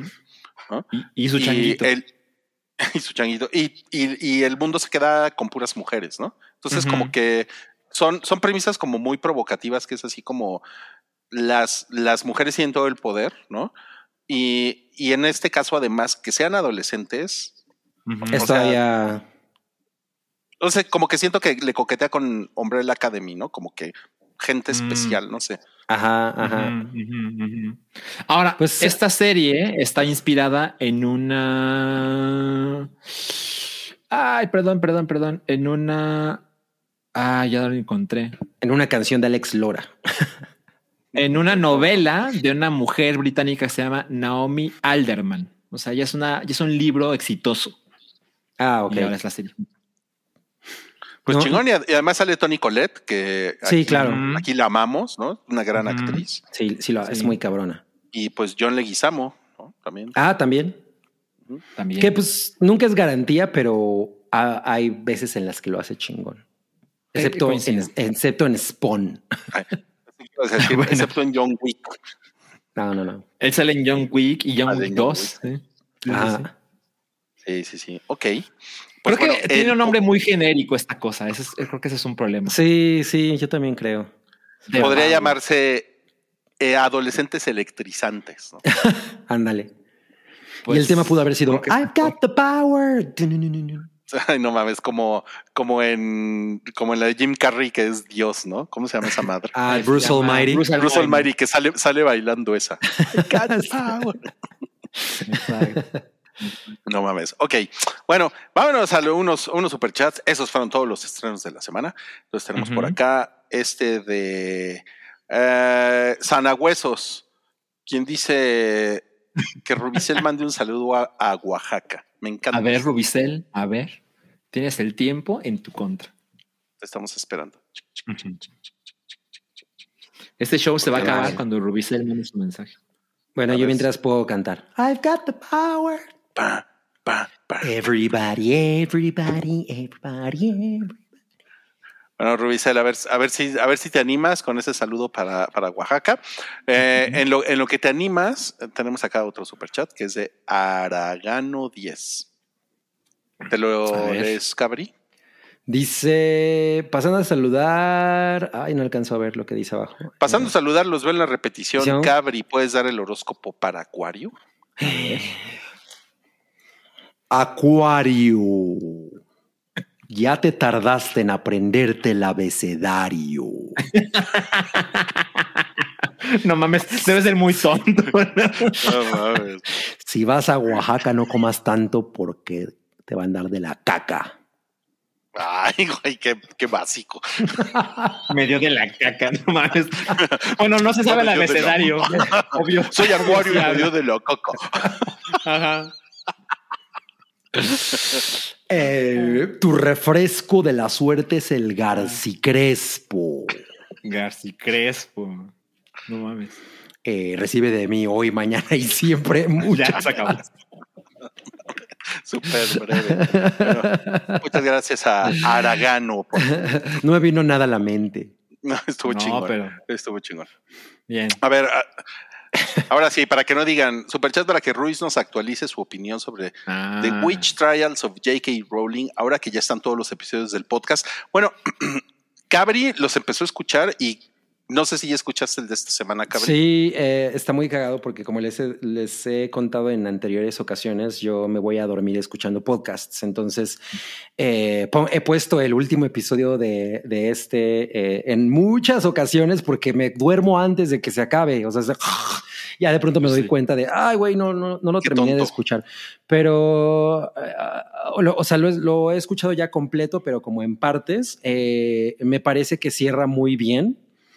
Mm, ah, yo, sigo pensando que, darle este espacio a J.K. Rowling sin que J.K. Rowling pueda tener un debate realmente con alguien, que es una cosa que no ha ocurrido.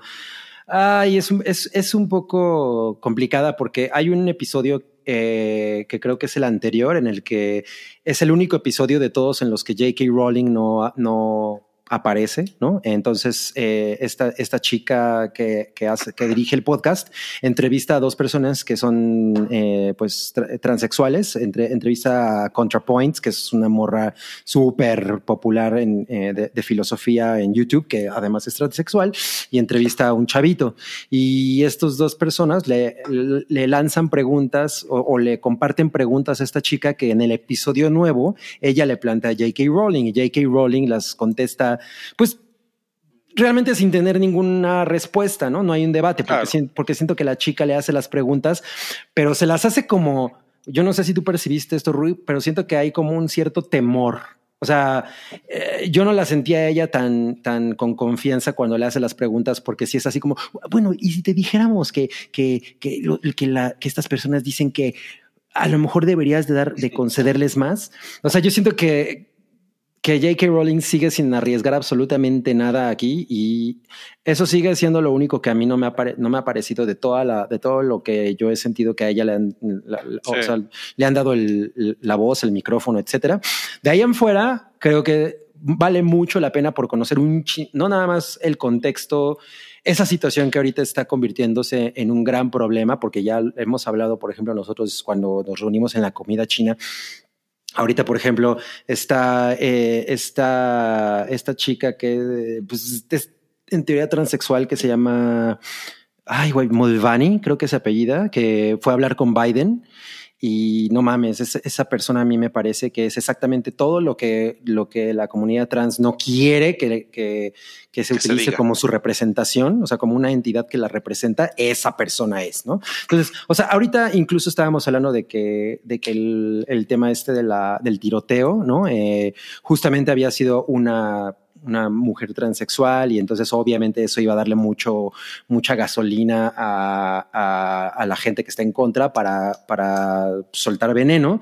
Y pues están ocurriendo muchas cosas por ese lado y siento que es un momento muy clave y en el futuro, unos cinco años, yo siento que, que se va a venir eh, de un, o sea, el péndulo se va a ir hacia el otro lado y se va a venir cabrón. Entonces es un momento en el que es muy importante como informarse de todas las, desde todos los puntos de vista y realmente generar como una opinión como mucho más eh, informada eh, y no nada más quedarnos con el discurso de uno de los lados, ¿no? Entonces, siento que de alguna manera este podcast fue como una oportunidad desperdiciada en ese sentido, pero sí hay, sí se habla de muchas cosas y, me, parece que está muy bien abordarlo, sobre todo desde esa perspectiva de la condena hacia las brujas, etcétera, que es un buen, una buena Es muy interesante todo eso, ¿no? Sí. Eso es, eso es buena analogía. Yo no, yo no, yo no sentí que, que la entrevistadora tuviera miedo sino, sino que yo, yo, también pensaba, pues es que están, o sea, J.K. Rowling le abrió la puerta de su casa, esta mujer entró y pues,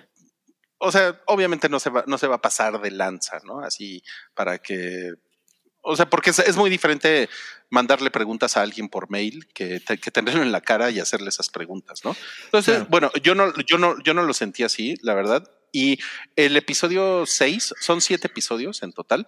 El, el 6 es es muy chingón porque viene justamente este, e, este testimonio de Dylan Mulvaney, como nos pone ahí Laura en el, en el sótano del Titanic, creo que es ella. No, es, eh, no eh, Dylan Mulvaney es de la que yo hablaba, de la que fue entrevistada a Biden, no, la que, a la que entrevista esta morra es a ContraPoints. Ok, ok, a ContraPoints. que es una morra de YouTube. Ok, ok, perdón. Y también entrevista a un chamaco transgénero eh, de 17 años que habla muy cabrón para tener 17 años. A mí me, a mí me sorprendió bastante. también. Y, y, y, realmente en ese episodio no aparece J.K. Rowling, como, como nos puso también por ahí Roberto Damián, como que lo que menos interesa justo es J.K. O sea, creo que eso es, eso es interesante del podcast, porque el podcast trata de muchas más cosas, ¿no? Y a mí como que sí me, sí me gustó este cierre, como que entendí muchos puntos que tiene J.K. Rowling al respecto. Y pues de alguna manera siento que es un debate, ¿no? O sea, es un debate que está ahí porque ella está poniendo sus, sus opiniones. O sea, si a mí me preguntan ahorita, yo creo que J.K. Rowling está, eh, o sea, estoy totalmente del lado de J.K. Rowling, ¿no? O sea, o sea, siento que ella tiene mucho, mucho más razón de las cosas que está diciendo de lo que se dice en contra de ella, ¿no?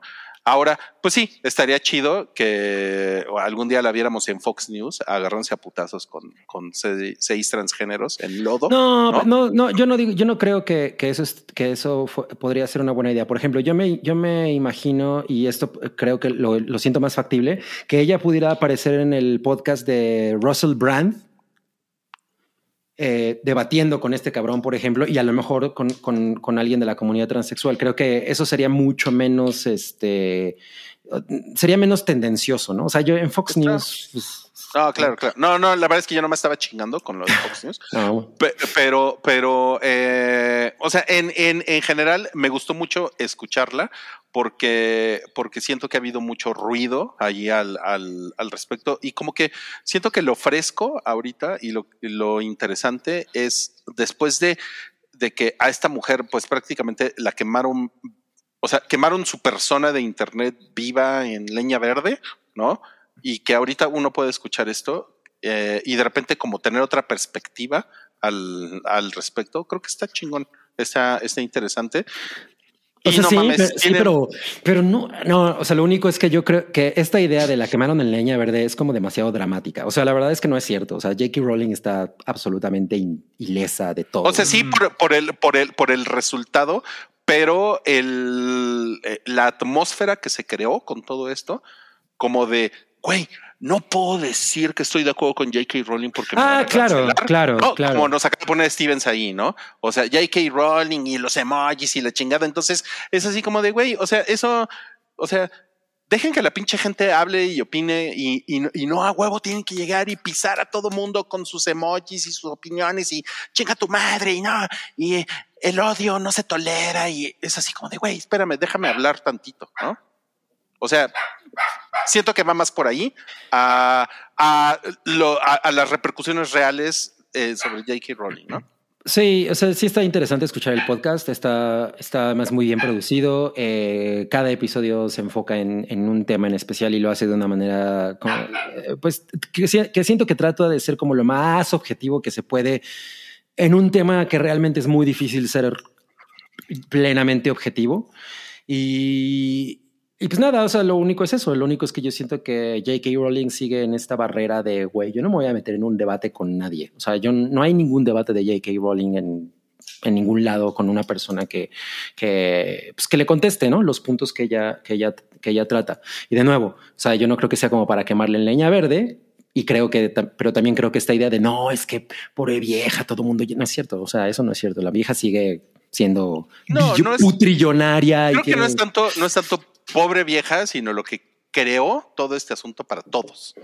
Ajá. O sea, sí, o sea, creo que. Porque creo se ha que, enrarecido el ambiente. Ajá, es, es muy difícil salir y hablar y dar una opinión, güey. ¿no? Sí, por supuesto. Y, y eso o sea, es lo que yo siento es que... como la transfóbica más famosa del mundo. ¿Me explico? O sea, yo ni siquiera Ajá. sé si es correcto decirle que es transfóbica, porque no estoy realmente informado, pero siento que es un conocimiento popular de si alguien, entre comillas, odia a los trans, pues tiene que ver con lo que piensa J.K. Rowling, ¿no? O sea, sí, o sea, en el, la historia.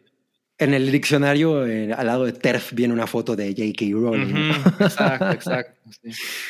No, pues está bien, está bien interesante, pero vayan, vayan a ver el podcast si se quieren enterar un poquito más. Es, escúchenlo, claro. está, está, está, la verdad es que justo, o sea, el, o sea, si uno se pone a pensar en que el tema principal, el nombre del, del propio podcast, eh, pues de, un, de, entrada suena como tendencioso, es así como de, ah, bueno, vamos a defender a J.K. Rowling.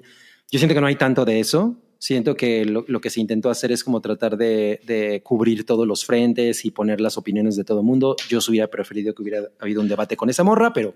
Y es lo, y es lo más valioso, el, todo el contexto que pone el podcast, Ajá. toda la información que da, es, no mames, sí está... Está, está, está, está chingona. Uh -huh. Sí, sí, sí. Oigan, pero Rubicel ya vino a dar un saludo a la bellísima ciudad no, de mames, no mames. De Oaxaca. Es la nueva sección Cuates de Provincia. Sí, ¿eh? Y aprovechando, dice Rubicel, Rui, te uh -huh. mando para una caguamita. Espero se encuentren bien. Uh -huh. Cuando vengan a Pachuca, los voy a llevar a los pastes más perrones del Real del Monte. Wow, muy bien. Ah, o sea, sí, o sea, Rubicel le mandó el saludo a Oaxaca. Claro. A Oaxaca. Exacto, ¿Y? ¿Cómo, y esto ¿cómo, cómo es para mi caguamita, güey. ¿Cómo está en Pachuca uh -huh. y en Oaxaca al mismo tiempo? Ya, ya les he dicho que yo viví en Oaxaca en, no, no, entre no 1980. No, no, pero alguien le pidió que, sali, que le mandara saludos a Oaxaca. Y lo único que yo les quiero decir es que el día que probé mi primera torta de quesillo, mira, fue uh -huh. así como de. Me mm. caga que le digan quesillo, güey. Conociste a Dios. No, güey, allá es quesillo. Que allá es quesillo. quesillo. Es allá queso es Oaxaca. Quesillo. No. Es queso Oaxaca. A nadie le dice queso Oaxaca allá. Es queso Oaxaca. Nadie ¿Por, ¿por qué te caga? Bueno, aquí, aquí es queso Oaxaca. O sea, yo no llego y digo. Tú, tú ni siquiera eres de la Ciudad de México, güey. Tú eres a Teluco. O sea, no, no puedes andar diciendo. Ya ven. The Witch Trials of Ruiz. Of... J.K. Claro. Ruizling. J.K. Ruizling, sí. No, bueno, y quiero destacar este comentario de Luis García. Ja, ja, ja, dijo caca, voy a ir a su show. Fernanda Solórzano viendo el programa. Un saludo a Fernanda Solórzano. La verdad es que caca es la cosa menos ofensiva que hemos dicho en este podcast. Yo creo que sí. Eh, la verdad es que otro, sí. Oye, el otro día estaba viendo eh, la opinión de Fernanda Solórzano sobre oso, oso varicoso. Ah, no. Uh -huh. Oso varicoso es porque tiene varices, ¿no? Me pareció muy cagado porque yo, yo siempre he sentido que Fernanda Solórzano tira muchos spoilers. O sea, en su reseña de. de eso es lo que ya sí. De oso intoxicado, justamente dice lo mismo que dijimos nosotros en el podcast, que no era, una, eh, no era un oso y era una osa, etcétera. Y, uh -huh. y, y, no hay como, o sea, yo no veo, veo, que la gente le esté como reclamando mucho ese tema. Por otro lado, hizo una comparación ahí entre cocaine, bueno, entre oso, entre oso intoxicado uh -huh. y Grizzly Man, que yo siento que no tienen nada que ver, o sea, es como... Ajá, ok, lo logró, lo hizo. Pues na, no, o sea, nada más porque ahí salen osos, ¿no? O sea, siento que eso no tenía nada, ningún sentido, Como pero bueno. Midsommar y Cocaine Bear, ¿no? sí, Midsommar y, ver, y, verano peligroso. No, no, no.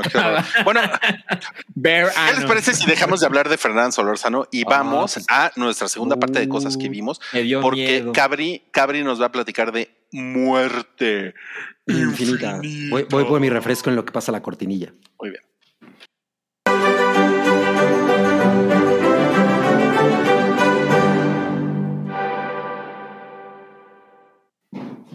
Pues sí, aquí estamos, esperando a que Cabri regrese. Ya estoy de vuelta. Muerte infinita, que se llama Infinity, In- Infinity Loop, ¿o cómo se llama? No, Infinity Pool. Pool. O sea, Infinity Pool. Pool es una de esas eh, albercas que parecen que no tienen fin, como, como los. Aquí les llamamos espejos, ¿no? De agua. No, no, no, aquí les llamamos Muerte Infinita a esas albercas. Es una película de cine caníbal y tiene 88%, 88% en tomatómetro de críticos y pff, 51% en el de la Órale, audiencia. sí, sí, sí está muy cagado. A ver, Eh, ¿qué pasa? Sale la tonta esta de Mia Goth. A ver, dilo. La tonta. Yo, amo muy, yo amo muy cabrón a ¿Por mí. qué le dices la caga tonta? Ay, me ¿En ¿Dónde la viste? Caga, güey. Eh, ¿En dónde la viste que la odias? Mm, Sí, es cierto. En la de los, los pendejos que filman una película porno. En No mames, está bien divertida. Está bien culera esa película. Bueno, este, esa es la, la nueva película de, de Brandon Cronenberg. Eh, su película anterior a mí me parece muy chingona, que es Possessor. Está en Amazon, por Y- cierto. ah, está en Amazon. Ah, qué chido. Es, es una, can- es una canción de, de Vanilla Ice, ¿no? Posesor.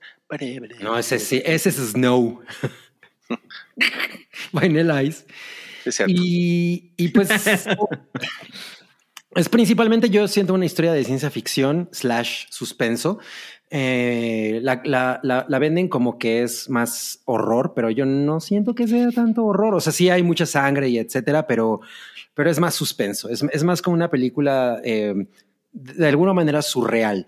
Dura casi dos horas. Sí, hay una parte, eh, hay un momento en el que se siente más larga de lo, de lo necesario. Eh, o sea, como que dices, ya, de- ya debería de haberse resuelto y sigue y sigue, así como Energizer. Mm. Pero, ah, en- eh, por ejemplo, en, esta- en, en este, en este calificómetro que tiene, eh, yo estoy más del lado de la crítica. Le- no digo que la película sea excepcionalmente buena ni nada, pero creo que está muy bien ejecutada. Hay, es de ese tipo de películas en las que hay imágenes que nunca tuvieras, o no hubi- nunca hubieras pensado que ibas a ver eso. Les puedo advertir de entrada que no es para que la vayan a ver con sus padres, o sea, o con alguien que, que, que les dé les dé pena ver cierto tipo de escenas. Hay una escena muy gráfica de un pene eyaculando, entonces ya, es simplemente es ese, es ese tipo de película. Y, y pues se puede prestar a un chingo de interpretaciones, obviamente, porque es una película que no necesariamente eh, se, o sea, es como muy clara en, en, en lo que está diciendo. Es completamente válido interpretarla como uno, uno lo desee. Eh, y a mí en lo, en lo que me quedó es que siento que es una muy refrescante historia de vampiros. O sea, yo siento que es como una historia de vampiros y, y, y, el, y la idea es muy interesante.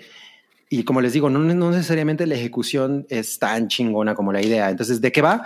Eh, este cuate es Alexander Skarsgård, es que es uno de los 5000 Skarsgårds que hay. A ver, Es Alexander, sí. Es Alexander Skarsgård, ah, Skarsgård, exacto.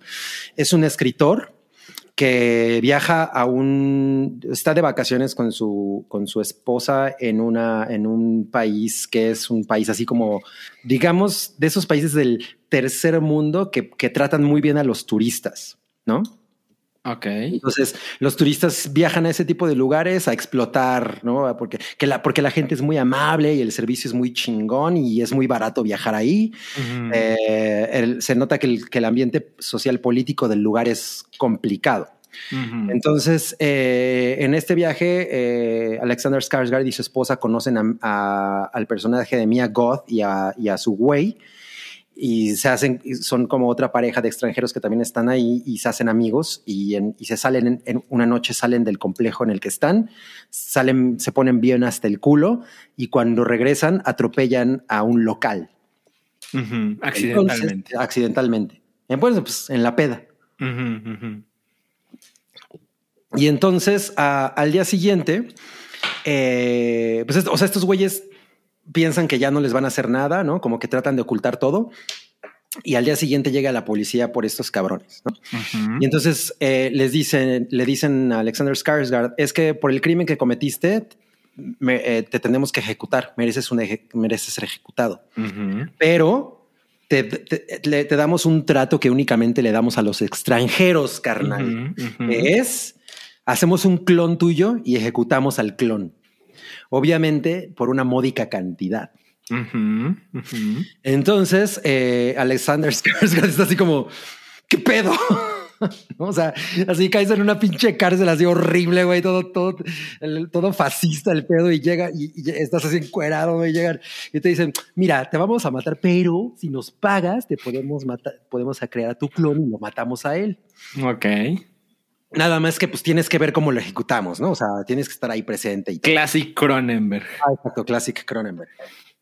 Y obvio, esto da, esa es la esencia de la película. Y eso da pie, pues, a todas las posibilidades filosóficas eh, que, que- que puede, que puede ofrecer, que es como, que de entrada es, ¿qué pasa si realmente la persona a la que matas, que tiene todos tus recuerdos y tiene todas sus características, eh, en, en- en realidad sigues siendo tú, ¿no? O sea, con la cosa de qué tal si te matan a ti realmente, pero tu clon sigue siendo tú. O sea, ¿cuál es el problema, no? Eh, o sea, como to- todas esas cosas. ¿Qué pasa si, si de pronto te das cuenta de que haciendo eso tienes vidas infinitas, no? Porque cada vez que la cagues puedes hacer exactamente lo mismo. Lo único que tienes que hacer es pagar. Entonces, o sea, como que todas esas ideas Claro. se van, se van desarrollando a través de la película. En algunos momentos lo hace de una manera muy atinada, en otros momentos me parece que, que ya como que se excede. Pero sí es, o sea, sí es, sí es bastante interesante. Tiene unos visuales muy chingones. Eh, las actuaciones de tanto de Mia Goth como de Alexander Skarsgård están poca madre. Yo, yo sí creo que está más como, o sea, si esto fuera de cinco estrellas, yo sí le, de- yo sí le di tres y media, ¿eh? O sea, a mí me parece que está, me gustó más Possessor. Híjole, chafa, ¿eh? Chafa, ¿eh? Chafa No, que le hayas dado tres y medio. No, no es chafa. No, yo creo que está muy al nivel, o sea, está, está muy como en lo que esperaba. A mí me gustó mucho más Possessor, me parece muy- más interesante. E- Es una mierda Possessor, ¿verdad? Es la del... No. ¿Cuál? ¿Esa de cuál? E- e- Es, es que hay una, hay una que nos recomendó Cabri que es horrible. No, la que tú dices, ¿cuál dices? Upgrade. Upgrade? No, no, esa no es Possessor. Ok. no, es mucho más reciente Possessor. Exacto. Em, Pero ya me dijeron que Possessor está en HBO para que la veas, Rui. Para que Ah, traigas tu reseña. ahora, hay una, ah, hay una versión, según yo, como mucho más gráfica de Possessor. ¿Tú ya la viste, Salchi, o no? Yo la vi, pero no vi la versión del director, que es justo lo que están diciendo, que en HBO no está la versión del director. Ah, pues eh, porque esa es la que yo quiero ver. O sea, vi pues, la, que, la que me imagino que todo el mundo Ajá, la vio. Me, me pareció que sí es bastante fuertecita en algunas escenas. sí, sí. Y, y se supone que hay una NC-17, una cosa así. La verdad es que sí estoy bastante interesado porque esa película me gustó muchísimo. Esta es absolutamente, o sea, tiene todos los elementos del, del cine rarito, ¿no? O sea, un chingo de escenas súper trippy, cosas como de, güey, ¿por qué están haciendo esto? ¿No? O sea, y es muy incómoda para, yo creo que para varias personas puede ser incómoda, sobre todo si la vas a ver con tus papás, no lo hagan. Absolutamente. El cine de cualquier Cronenberg que ocurra. Es de no lo veas con tus papás. No lo veas con tus papás y es muy claro. El estilo es tan claro que ya debes tener una idea de si es para ti o si ni siquiera te vas a asomar. A mí me caga Cronenberg. Todo lo que tenga que ver con Cronenberg. Pero ese es de su Todo. hijo. Es Ajá, que, ¿sabes todo. qué? Yo- yo Toda no su soy- puta familia me caga. Yo, yo no soy fan de no, la abuelita del señor Cronenberg te caga. No, pero de- sabes, o sea, yo, yo realmente no soy fan de David Cronenberg y curiosamente las películas que más me gustan de él, como Eastern Promises, por ejemplo, Mm, es como una anomalía en su filmografía. Sí, ¿no? totalmente. Principalmente es el body horror, ¿no? Eh, y hay muchas películas de David Cronenberg que no he visto. Y cuando supe que el, hijo, Brandon, también que hace el director de cine, dije, ah, pues a ver qué tal, porque, insisto, yo no soy fan. Y la verdad es que parte de mí pensó que Possessor es como que el güey dijo, voy a hacer las cosas que sé mi papá, ¿no? Pero como con una estética moderna. Y tengo curiosidad de qué pasa con Infinity Pool, de si sigue como aferrado a los temas de su papá o si tiene una idea original que Ajá, si tiene su propio discurso. Yo creo que no, no puedes ver su cine sin realmente pensar en su papá, ¿no? O sea, creo que lo, lo ves y dices, ah, pues este güey tiene una gran influencia de, de dónde viene. O sea, si, si- si el güey hiciera comedias románticas, pues sería, sería muy diferente. No mames, pero, pero, pero no hace eso, ¿no? Ajá. Eh, dice Héctor Romero, ese rollo de que no sabes si eres el clon o no, como que me caga. Además te clonan con todo y recuerdos, como a Ripley que la clonaron embarazada en Alien, en Alien 4. Sí.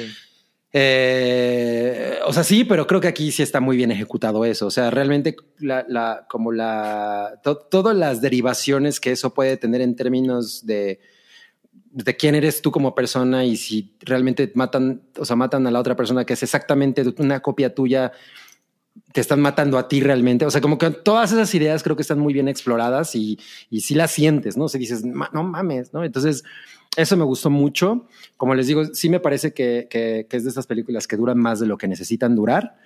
Eh, pero bueno, si, si les gusta el cine eh, propositivo y, Sí. y- e incendiario, No seguramente la van a Pero disfrutar. positivo, sí, como Mia Goth, ¿no? Que es la, la, la rarita de moda, güey. ¿Cómo me caga Mia Goth? No, no puede ser. Güey, Mia Goth es lo máximo. Y, y es que no has visto Pearl. En Pearl esa mujer tiene una escena de Oscar. O sea, Además, además, yo otro día vi a Mia Go- Mia Goth y me dijo que Ruiz le parece un tipazo, que Ah, le no tiene mames. muchísimo cariño. Y cuando Mándale- escuche esto, Mándale mi Whats. no, le, le voy a decir que yo, yo vi a Mia Goth y Te llegó y me, me dijo, quiero ser tuya Goth. Bueno, si la, si la conociera, le diría, Are you a God? claro. Bueno, esa fue la reseña de Muerte Infinita de Cine Caníbal. Es una distribuidora que tiene cosas raritas y que Sí. siempre estamos aquí recomendando eh, en el hype. Y también eh, va a estar este fin de semana ya en cines, ¿verdad? Sí. Bueno, ya estuvo, o sea, ya está. sí, se o estrenó sea- en cines. Oh, ah, ok, se estrenó desde la semana pasada entonces. No, Ajá, hoy, o sea, hoy, ¿no? Oh, por eso le estoy preguntando, pendejos. No, Ah, creo que hoy. se estrenó la semana pasada porque vi No. a alguien que la estuvo viendo. Es que Ah, fue, bueno, ok, a lo mejor hubo preestreno, fue- pero... ajá, o sea, yo la vi en el preestreno. en- fue el, el lunes, hubo una función ahí como. Ay, qué chingón. Ay, ya Perdón, perdón, perdón por decirles tontos. Bueno, eh, ¿qué les parece si nos vamos a... No, cállate. Venga. No, no quiero, no quiero irme.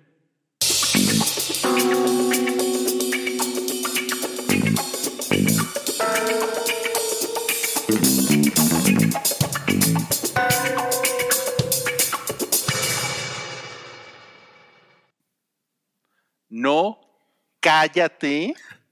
Billie Eilish vino a México y... Eso parece, Murió. esa foto parece de Here's Johnny. Ajá, exacto. No, no, no, tremendo, eh, tremendo, porque dejó no sé a cuántas miles de personas ahí vestidas y alborotadas. No, no estuvo tan así, ¿eh? No estuvo tan así. O sea, mojadas y alborotadas. No, mojadas, mojadas. pero sí los dejó mojadas, mojadas. lo que pasa, pero salió a hacer como un medio show acústico como de cuatro canciones. Pero pues eso qué, eso qué. O sea, es- O eso sea- no es lo que por lo que pagaron. No, pero espera, creo que sí es importante. Ojalá tuviéramos a alguien que nos contara lo que pasó. Fíjate, fíjate que buen punto, Ah. porque tengo a alguien por aquí que es el Santi Baby. ¿Qué pasó, Santiago? Hola, ¿cómo están? Muy bien, Pues, ¿y tú? Mejor que tú, ¿no? Porque qué pedo con tu mala suerte con los conciertos. Mejor ánimo que yo, desde luego. Sí. Oye, Sandy, ¿te mojaste? No, mira, esa es la única parte buena de lo que todo lo que sucedió ayer, porque yo llegué bien tarde, salí de trabajar a las 4 o 5 me salí de acá de Puebla y llegué a, a la Ciudad de México alrededor de las 8 ujú. y en lo que llegué en metro a- al, al Foro Sol ya era nueve y media. Entonces yo llegué justo cuando había parado la lluvia. No, bueno, bueno. Ok, no te mojaste, pero, No pero ¿viste el concierto completo? Pues tampoco, porque mi hermano, bueno, mi hermano llegó antes que yo. Él sí me contó la experiencia de la empapada que se dieron, que fue una pinche lluvia, así un, que, una lluvia torrencial. O sea, había como 10 centímetros de agua, los charcos. O sea, te- tenías los pies en el, en el agua. Después, este, granizó, lo que hizo que el agua estuviera más fría todavía. Entonces sí estuvo medio culero. Digo, yo, yo no alcancé a entrar porque todavía estábamos esperando a alguien más, este, mi hermano y yo. Teníamos su boleto. Mm. Porque también estaba atorado en el tráfico, ya sabes cómo es en la Ciudad de México el, el caos con la lluvia. Y ahí. Y ahí nos enteramos que habían cancelado.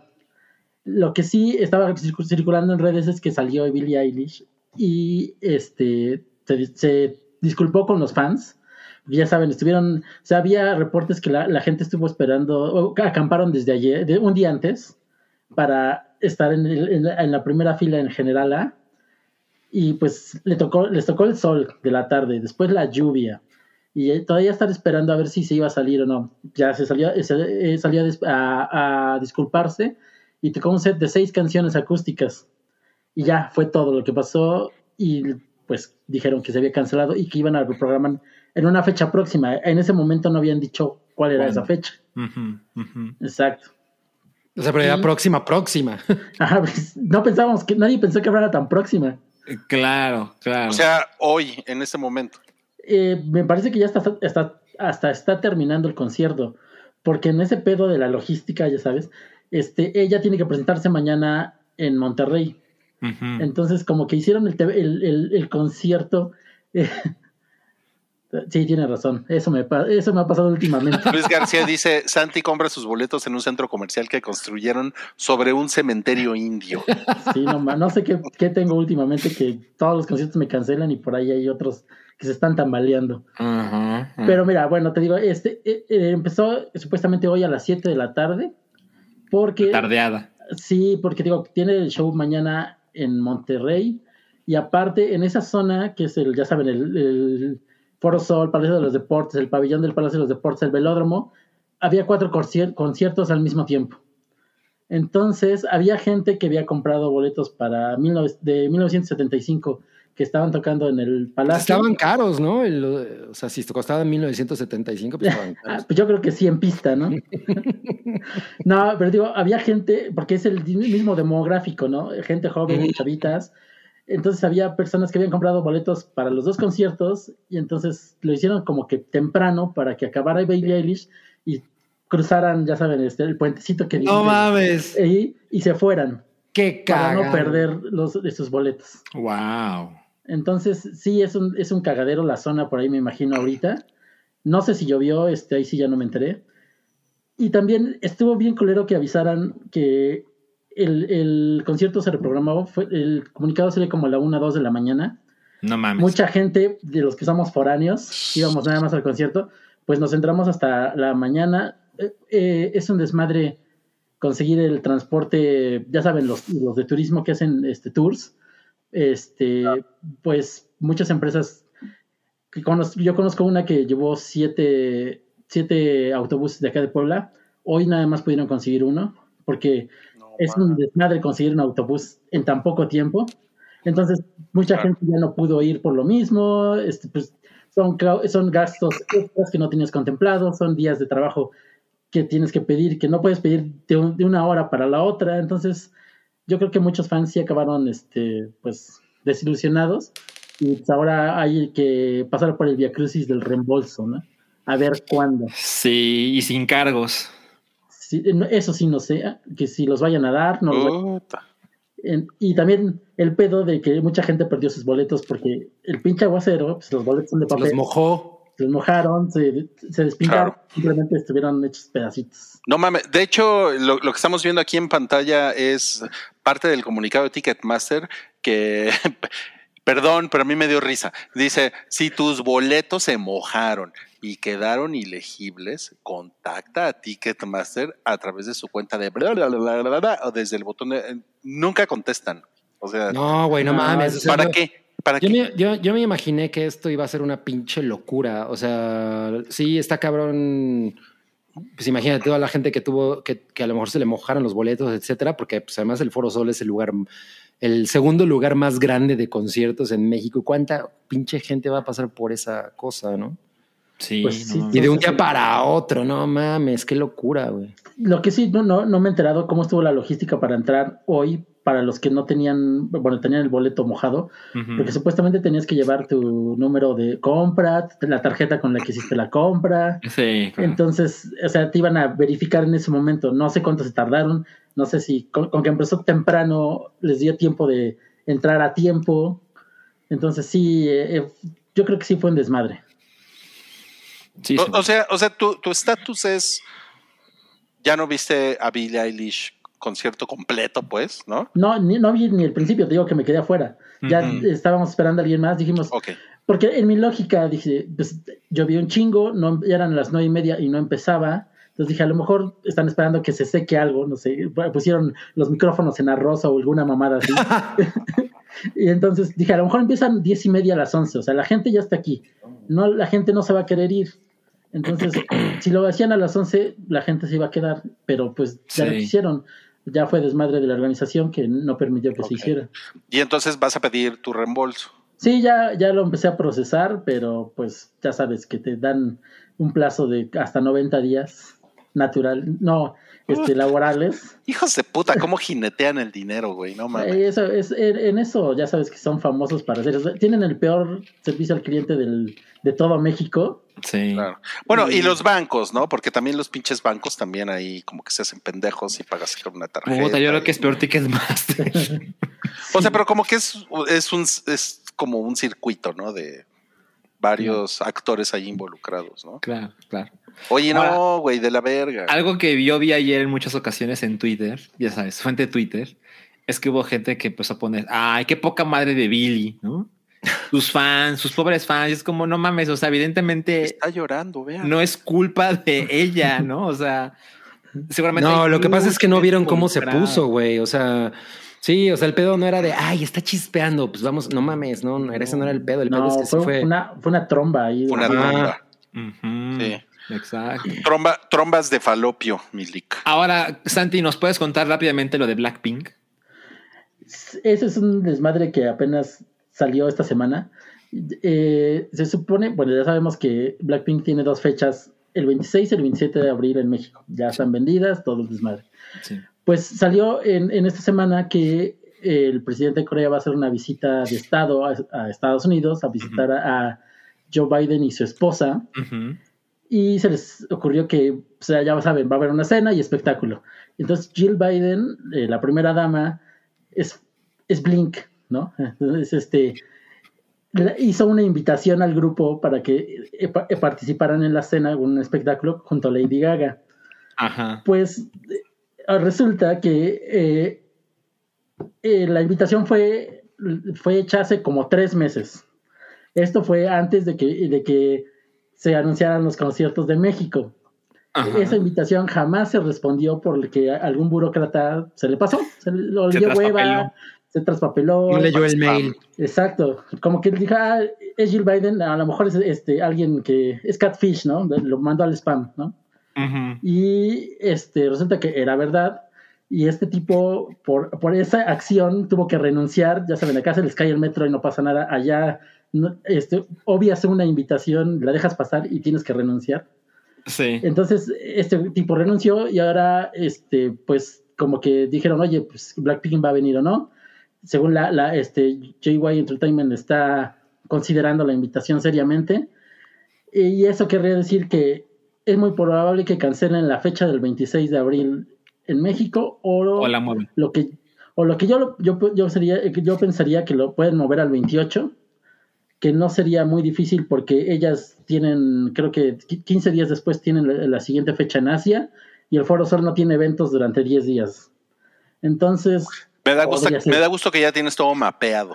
es que Ya. oye yo tengo yo tengo el eh, tengo boletos para las dos fechas pero la del 26 son los de hasta adelante entonces sí me sí me, me dolería un chingo no no ir hasta adelante Tienes Mira, un karma muy preocupé. culero, ¿eh?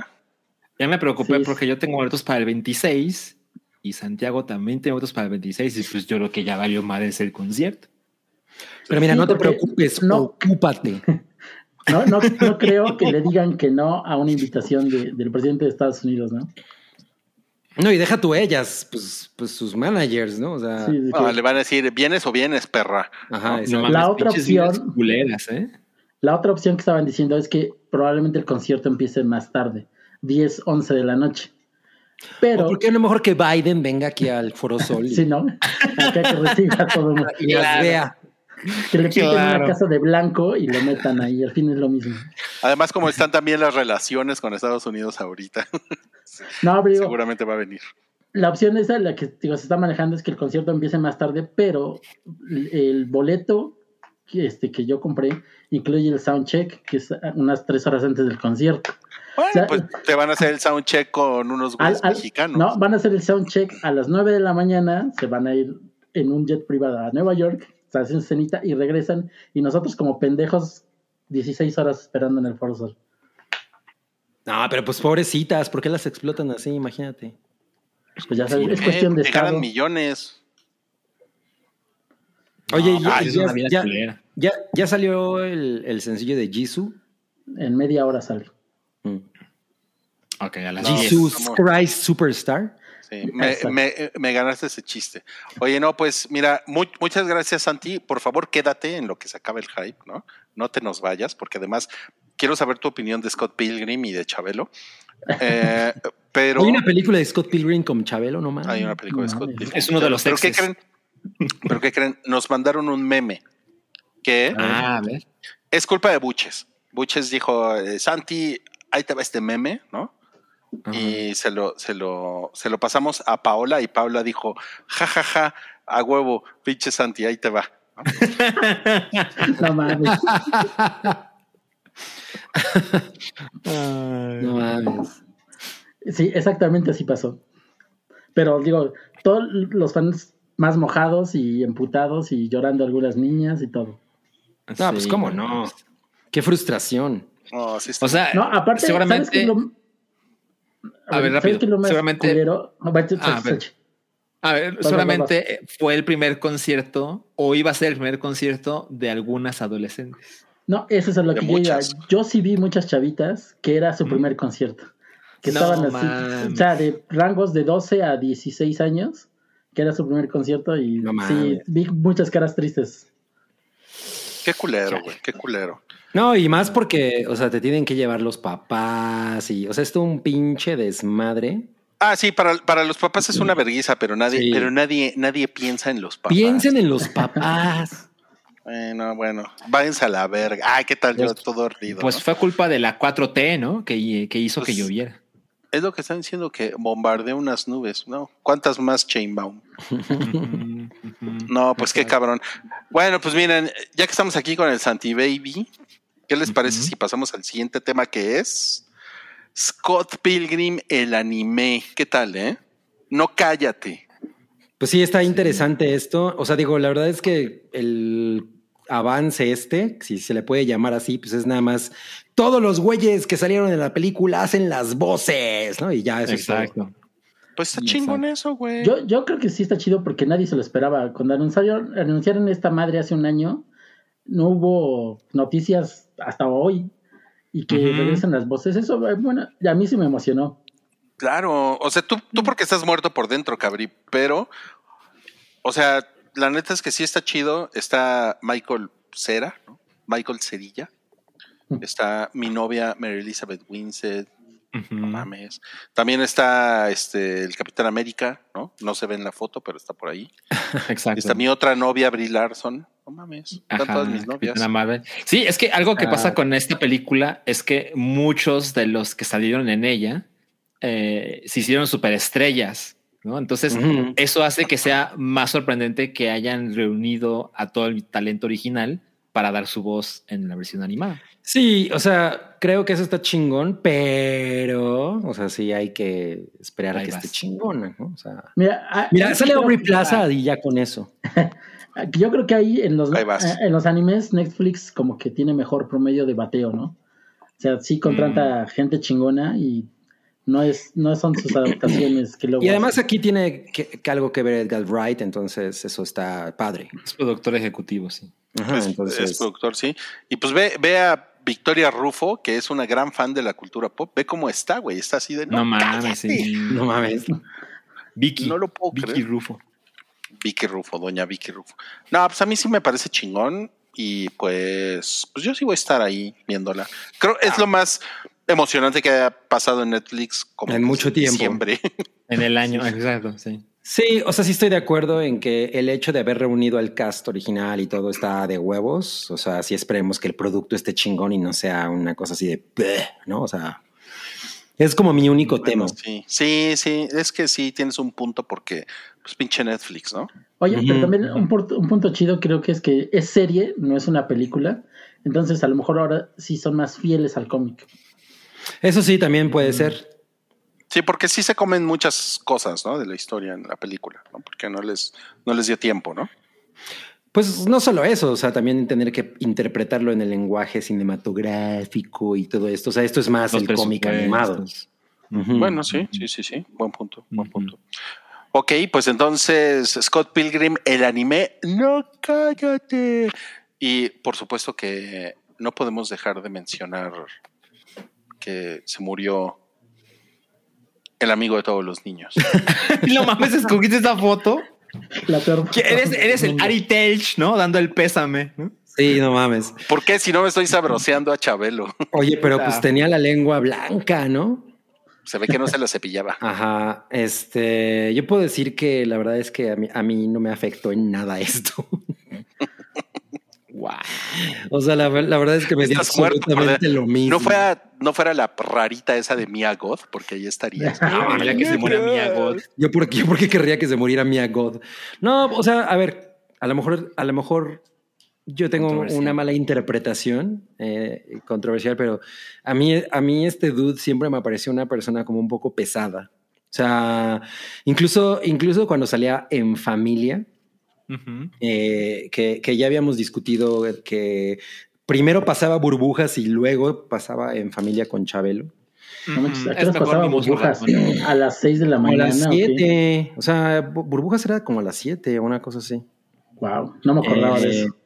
Pero bueno, ya que salía este cabrón, ay, güey, me acuerdo que de pronto sí le, le hablaba que como mal a la gente, ¿no? Así, a ver, señora, este, no, esto no. O sea, digo, no sé exactamente qué decía. No, sí, era groserón. Era como groserón y, y- no sé, o sea, la verdad es que nu- nu- nunca me parecía así como, ay, Chabelo. O sea, güey, cero. Cero. Bueno, la verdad, antes de que lleguen los comentarios tristes, la verdad es que pues a mí también medio me vale madres. O sea, o sea cuando, cuando yo era niño, o sea, para mí nunca fue el puta, me voy a levantar para ver a Chabelo. No, no, no, no, fue mi manera. No, de- es que yo ya estaba de despierto porque yo sí veía burbujas. O sea, burbujas era lo que a mí me gustaba ver. Y le apagabas y- cuando salía Chabelo. No, o sea, yo me, me seguía porque era el inter en el que mis padres estaban preparando el desayuno y entonces pues ahí yo me quedaba en la tele viendo chabuelo, ¿no? Pero, o sea, no, no- Pero- no era así como, no era como que dijeran, no mames, no puedo vivir sin ver Chabelo. O sea, No, no, pero, Tampoco, pero tampoco nadie era para eso. nadie, para eh, nadie lo veía así. Era, era, era como una cosa que aprovechabas si era el domingo en la mañana y ya, güey, ¿no? Ya. Lo- La- algo la que verdad. pasaba en diciembre, que yo no sé cómo ya los no, no- no- no sumaba dos más dos, porque en diciembre salían muchos comerciales de juguetes, ¿no? y yo, Claro. qué curioso, ¿por qué? pero, pero, o sea, yo veía como los últimos 45 minutos del programa de Chabelo y sí me gustaba ver los juguetes nuevos, o sea, por supuesto que sí. bueno, pues eso es era lo chingón. Es que Chabelo inventó el, el influencer de los juguetes, ¿no? O sea, sí, es como el, el, el precursor Claro. del youtuber que, que, enseña juguetes. Ah, como, de, como de los, ¿cómo se llama? De, los openers. O como- Los unboxings, Los todo unboxings, eso. ajá. O sea, porque lo que hacía ese güey era provocarte el deseo de tener a huevo ese juguete. O sea, a todos es. nos pasó y eso era lo chingón. Y, y los concursos bien idiotas, porque ¿quién no quería armar un gancito enorme? Porque dicen, no Ujú. mames, que se, se la pasan de huevos y a lo mejor hasta ganan algo al final, ¿no?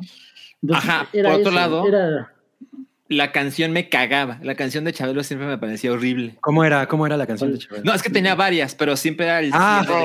Ah, ah, ya sé a qué te refieres. Había, había, había un momento en el que él cantaba. No mames, Ah, era, puta. No mames. Era horrible. No era- horrible. yo, yo, yo tenía ese disco, eh. Qué Yo, Cuando era niño tenía ese disco. Su cassette. Bueno, pero sí, no, o sea, no, porque si era un LP, si era un LP. Ah, un LP, un LP, un LP. pero o sea, pues, yo con, también yo sus, tuve, con sus 14 éxitos, ¿no? pero también tuve los de los de Gaby Rivera y todas esas cosas. O sea, yo, yo sí consumía esas cosas. No mames, güey. Sí estás cabrón. Oye, ¿eh? pero bueno, a ver, yo, yo sí me acuerdo muy cabrón. eh, digo, obviamente a, a Rodrigo y a mí nos tocó mucho antes, ¿no? Una etapa de Yo Chabelo soy que- Rodrigo. Que, es muy diferente. Es. Pero, o sea, a, a mí me tocó yo el Apache, ¿no? Que el güey pronunciaba muy Claro. Apache, y avalancha. Sí. Yo, sea, yo, porque- yo pedí una avalancha por él. Y la Yo me, tuve. rom- yo me rompí la madre en una avalancha por culpa del pendejo de Chabral, ¿es cierto? Dice Hunter Croft, para mí era un recordatorio de lo horrible que era mi vida, porque de niño solo descansaba el domingo y No por mames. ello era el día que podía ver tele- TV y esa mierda era lo que pasaba en la ¿Cómo, mañana. cómo que descansaba el domingo? O sea, suena que sus papás lo Lo mandaban a limpiar ¿no? vidrios a Lo, él. lo Creo, mandaban a... creo que necesitaba una, una visita del DIF. Él. Sí, Sí, ¿eh? no mames, ¿eh? No mames, sí. No, pues, o sea, eh, sí fue algo súbito, ¿no? O sea, yo creo que todo el mundo estaba esperando que llegara el año 3000. O sea, bueno, íbamos a estar muertos, ¿no? Ya, todos. Y Chabelo seguía vivo. y Chabelo seguía vivo. Y pues lo que pusieron en la, en la cuenta de Twitter fue, esta es una mañana muy triste, Javier López Chabelo, padre, hermano y esposo nos ha dejado de manera súbita, causa de complicaciones abdominales. No, pues este es un tweet que va a quedar para la historia, ¿no? Sobre todo porque lo puso después de que se murió, ¿no? Es como el de Chadwick. Boseman, pero, pero para Güey, México. respeta a Chabelo, cabrón. Número, a- a mí algo que me dio, lo admito, un poco de risa, fue que Muebles Troncoso le mandó, le mandó un mensaje. No, pues obvio, güey. O sea, sí, sí, todavía existen. Pero, güey, es que yo no sabía que existía Muebles Troncoso todavía, güey. Sí, es que Eh, nadie sabía. Desde que se terminó Chabelo, jamás volvimos a saber de esa, de esa mueblería. No, según yo, según yo hay como una sucursal en Tlalpan, porque ya ves que Tlalpan está como perdido en el tiempo. Y este, así hay Salinas y Rocha y puras cosas así que. Mira, los- la- las personas que nos escuchan en Ecuador no tienen idea de lo que estás Sí, sí, ¿De hablando. qué es esa pendeja? Pues, ¿Para qué viven allá? Sí, Ahora, a ver, saludos. les, les- les voy a decir, eh, les, voy- les vamos a leer lo que escribió el señor Troncoso. Dice, Muebles Troncoso se une a la profunda pena y tristeza que embarga a la familia López Miranda por el sensible fallecimiento del señor Javier López. La gran amistad y cariño que por años mantuvo Muebles Troncoso con el señor Javier López nos deja grandes recuerdos. la, la voz, güey. El gran Sí. Chabelo siempre vivirá en nuestros corazones, con mucho, ah no, con todo nuestro cariño y respeto. Muchas gracias, señor Javier López. Atentamente, los muebles troncos. Repitieron mucho Javier López. Sí, eh, te- le- le- le- le- tenían muchas ganas. Este, ah, a mí esta etapa no me tocó. Me imagino que esa es No, a mí este, tampoco. Verónica ¿Quién es Castro. ella? Es Verónica Castro, Verónica Castro. Mm. O bueno, o a lo mejor sí me tocó y no me acuerdo. La neta, güey. Pero estaba bien sabrosa Verónica Castro. pensé, pensé que iba a decir, estaba bien sabroso, Chabelo. Tenía Mira las rodillas raspadas. Ah, pues es- era muy bella Verónica Castro, es, es, Sí. es muy, es muy sabido. Verónica Castro estaba muy cabrón. Ahí. Este, Ay. este, este look de Chabelo a mí no me tocó. Ahí tenía 17 años Verónica Castro, ¿no? Creo que es lo que escuché en, ¿En todos serio? los homenajes que le hacían, ajá, que él le dio su primera oportunidad en la televisión. Mira, como, como dice aquí Fernando Link, los regalos de muebles troncos eran lo peor del mundo para los niños que entraban en la catafixia. No mames, sí. O sea, porque seguro la mamá estaba así como, no, pinche chamaco, en lugar de ganarte la Ya, avalancha, Ya, ya Yo no- chingamos la cocina. Sí. Yo no me acuerdo de un solo regalo chingón que haya dado Chabelo. O sea, yo no me acuerdo. Yo de lo La único bici. que me acuerdo era. No mames, yo no me acuerdo de eso. De lo que me acuerdo era de los muebles troncoso, que era así de chica tu madre, yo no quiero muebles troncoso. Y lo otro era el bote de tamales. De eso es de lo que me O, un burro de planchar, un para colgado yo hubiera, yo hubiera- yo hubiera preferido el, el bote de tamales que los muebles troncosos. Pero, De- de- pinche- de hecho, pero En, en el hype te explico un meme. Justo vi un meme de una señora que dice: Pinche chamaco, ¿por qué no escogiste la sala? Y el niño le contesta: Órale, vieja, chinguese otra rocaleta. no, güey, no, no, no. Pero lo, lo que pasaba con el bote de tamales es que era una humillación para el niño. O sea, Sí, claro. O sea, pero sí traía tamales el bote o era pura mamá. No, yo creo que era por escenografía. estaba vacío, güey, pero, pero era así. Traía de- tres tamales hasta arriba y todo lo de abajo era puro aire, ¿no? Era así de, ah, ah, mi- ah, mis cuates dejaron su bote de tamales. eh". Y entonces todos se burlaban del niño, güey. Era horrible, güey. Mira, están diciendo que, que- que alguna vez dio Game Boys. Sí, de, Ah, yo de Game Boys de Belinda. ¿De Belinda? No, de Belinda. No, el Game Boy y Belinda son de diferentes eras. Sí. No, eran, eran Game Boys de Mirinda. Ah, sí, Ah, Es una edición especial. o sea. No mames. Wow. Bueno, y, de- y del otro que me acuerdo era de la de, de cuando eh, eh, era un chicle, no sé si era bubaló o cuál, No, pero no. ah, había, había como unas pinzas amarillas que, que medían el tamaño de la bomba.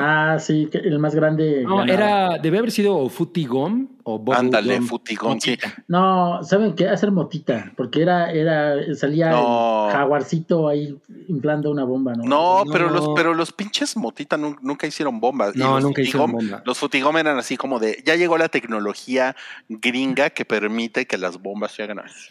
Los hizo Q de James La- Bond. el resultado de años de investigación de la NASA, ¿no? Exacto. Además, además eh, Futigom tenía al villano Reventón.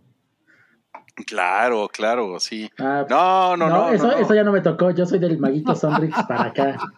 No mames, el, el villano reventón estaba bien cabrón. Estaba cabrón el villano Reventón. Yo, me- yo me acuerdo que yo estaba súper enamorado de una morra que salía en un comercial del villano Reventón. No, no sé, ahí sí no tengo idea de qué sea eso.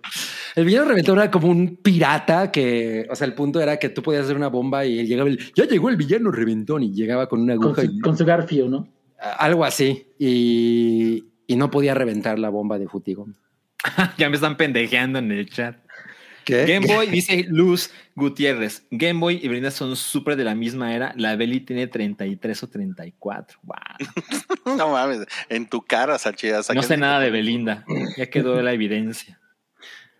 Y el villano Reventón mató a la Chiquitiboom, chiste de boomer, no mames. No.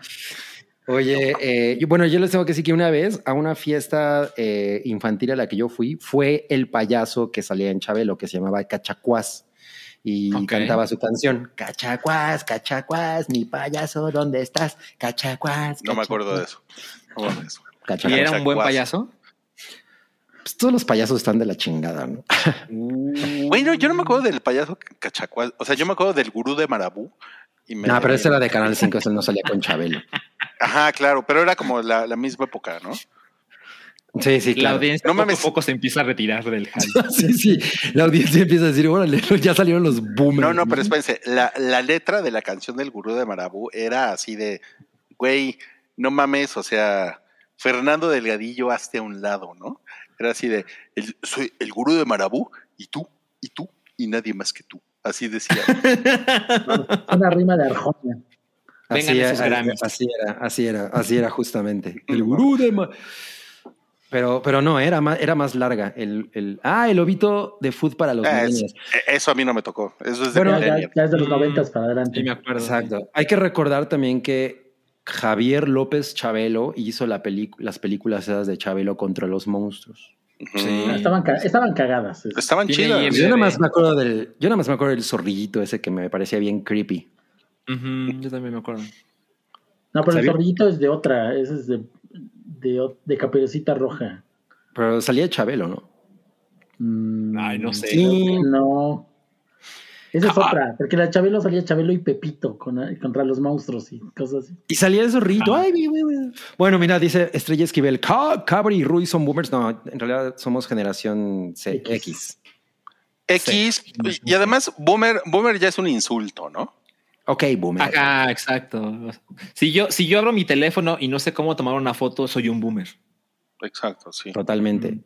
sí, Miren, sí, ¿no? y, y ya nos pusieron que el Maguito Sonrix, el Maguito Sonrix ya fue más para acá.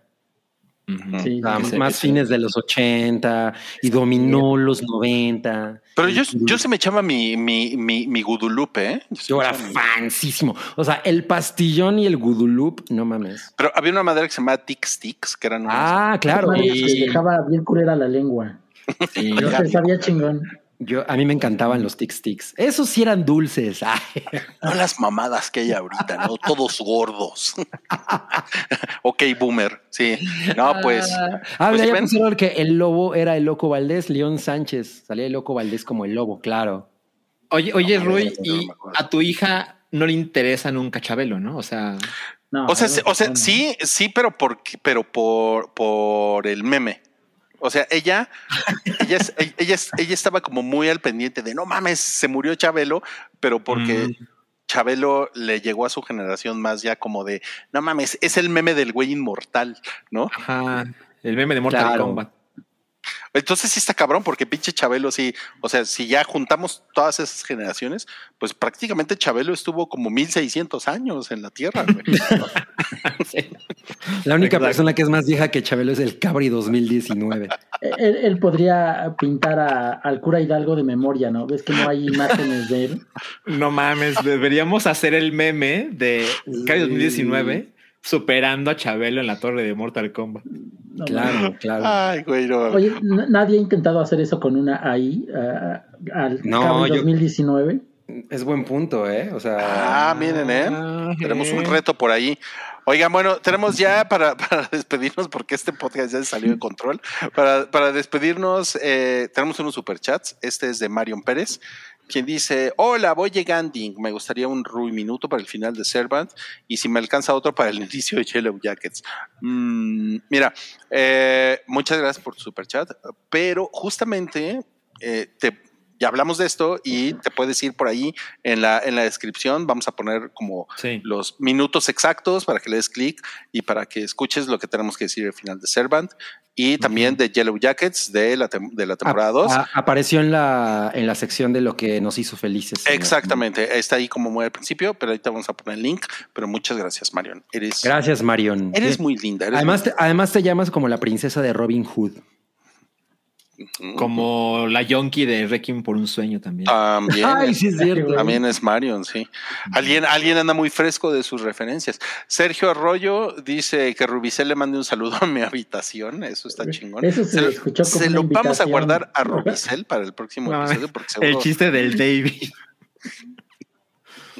¿Cuál es el chiste del David? Aquí lo pongo. Y Dice, Santi venía. si Santi venía al funeral de Chabelo, igual revivía. No mames.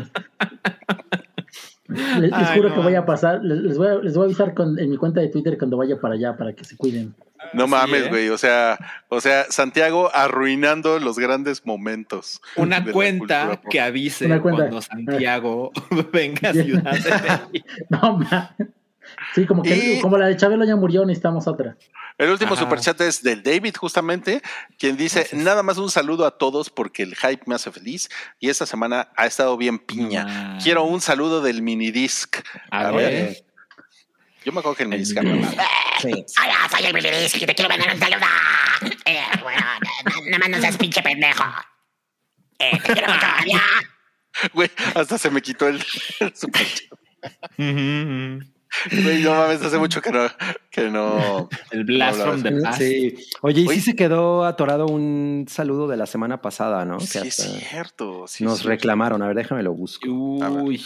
Búscalo, búscalo. Y mientras tanto, ya para despedirnos, nuestro último tema del día de hoy. eh, Realmente sí. no es, no es, no es tema, es nada más el colofón. Miren qué bonito. Oiga, yo, yo tengo algo que decir al respecto, ¿eh? Eh, se nota que Florence Pugh hizo esto y el Hot Ones el mismo día porque trae el mismo vestido en ambos. Ah, no Eh, mames. Eso Ajá. quiere decir que no se manchó con las alitas. Exacto. No, o a lo lo mejor lo hizo después. Tal vez. Yo creo que es un pero- error de su estilista, ¿eh? Seguramente. O sea, porque además aquí los perritos se hicieron caca. O sea, también se pudo haber ensuciado. Ah, pero Yo creo no se iban a hacer caca encima de ella. Yo creo que un problema es que era la oportunidad de que saliera Florence Pugh. Ay, qué No. chingón, ¿eh? Pero bueno, sí, los pugs son bonitos de cachorros. Es el, el único momento en el que son bonitos. Los pinches pugs. No, pues es que eh, es, es- este es un video de, de Florence Pugh con, que creo que es res- bastante reciente. Eh, en, eh, se lo hizo BuzzFeed y pues es una, es una entrevista. Eh, a, lo, a lo mejor Cabri usa el mismo vestido para las entrevistas y ahí es donde tú tienes esta confusión, ¿no? Pero pues, no sé ustedes, pero yo, yo prefiero verla con cachorritos que comiendo alitas, la verdad. Está muy cagado lo de los cachorritos porque además no puede, no puede responder las preguntas por estar. No, no, no, no me muerdas, no me hagas, no me Está- Está muy cagado. Y pues ver a Florence Pugh siempre es un caudal de alegría, por supuesto. Eh, ya encontré el super chat. Bueno, no encontré el tal cual el super chat, pero Fernando R. hace siete días puso, no leyeron mi super chat de John Wick versus el duro. O sea que, ¿quién ganaría? Mm. No, pues obviamente gana el duro. claro. ¿Ah, sí? Porque él es duro y John es débil, ¿no? Exacto, exacto. Oiga, bueno, pero ya para despedirnos, a ver, ¿quién se bañaba con Florence Pugh? No mames. Aquí, a la de tres, levanten la mano. Una, dos, tres. No, pues no estás hablando así de mi chica.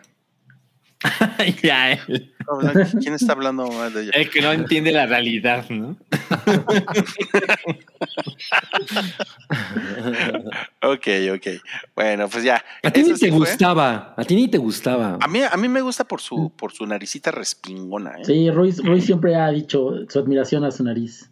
Sí, sí, sí. Mira, y ya te volvieron a poner. San- Santi se baña, se Se acaba el agua. no mames. No mames, No ya mames. eres el mala suerte. Es Sí, luck. necesita una limpia. Sí, qué cabrón, ¿eh? Qué cabrón. Oiga, no, pues muy largo este hype, pero ya acabaron. Y ya ves al chito que decías, qué bueno que pusiste pocos temas. Sí, no, Sí, es- ¿eh? pero bueno, la verdad es que sí nos pusimos a pendejar. Sí, ¿eh? definitivamente. Este podcast duró lo mismo que John Wick 4.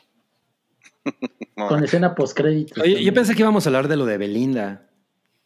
Que quieres hablar de lo de Belinda. Ya se acabó el, ya se acabó el tiempo, cabrón. No, ya se acabó No es el momento ya. correcto de proponer temas, cabrón. Ajá.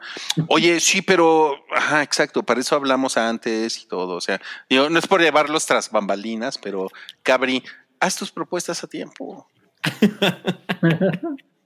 Ya, el Ay, regaño, la humillación. El regaño, el pública. regaño. Bueno, como siempre, les pedimos que se suscriban a este canal y que nos sigan en Twitter, arroba Paiki, y en Instagram, arroba el hype. Y pues nos vemos la próxima semana. Muchas gracias a Cabrita Sabanera, mm, a Not Happier Than Ever Mm, y a Ruperto. un gusto, amigos. Yo fui Canoa Rivas, es mi pana, y nos vemos la próxima semana en el hype. Adiós. Salió rima. Adiós. Gracias.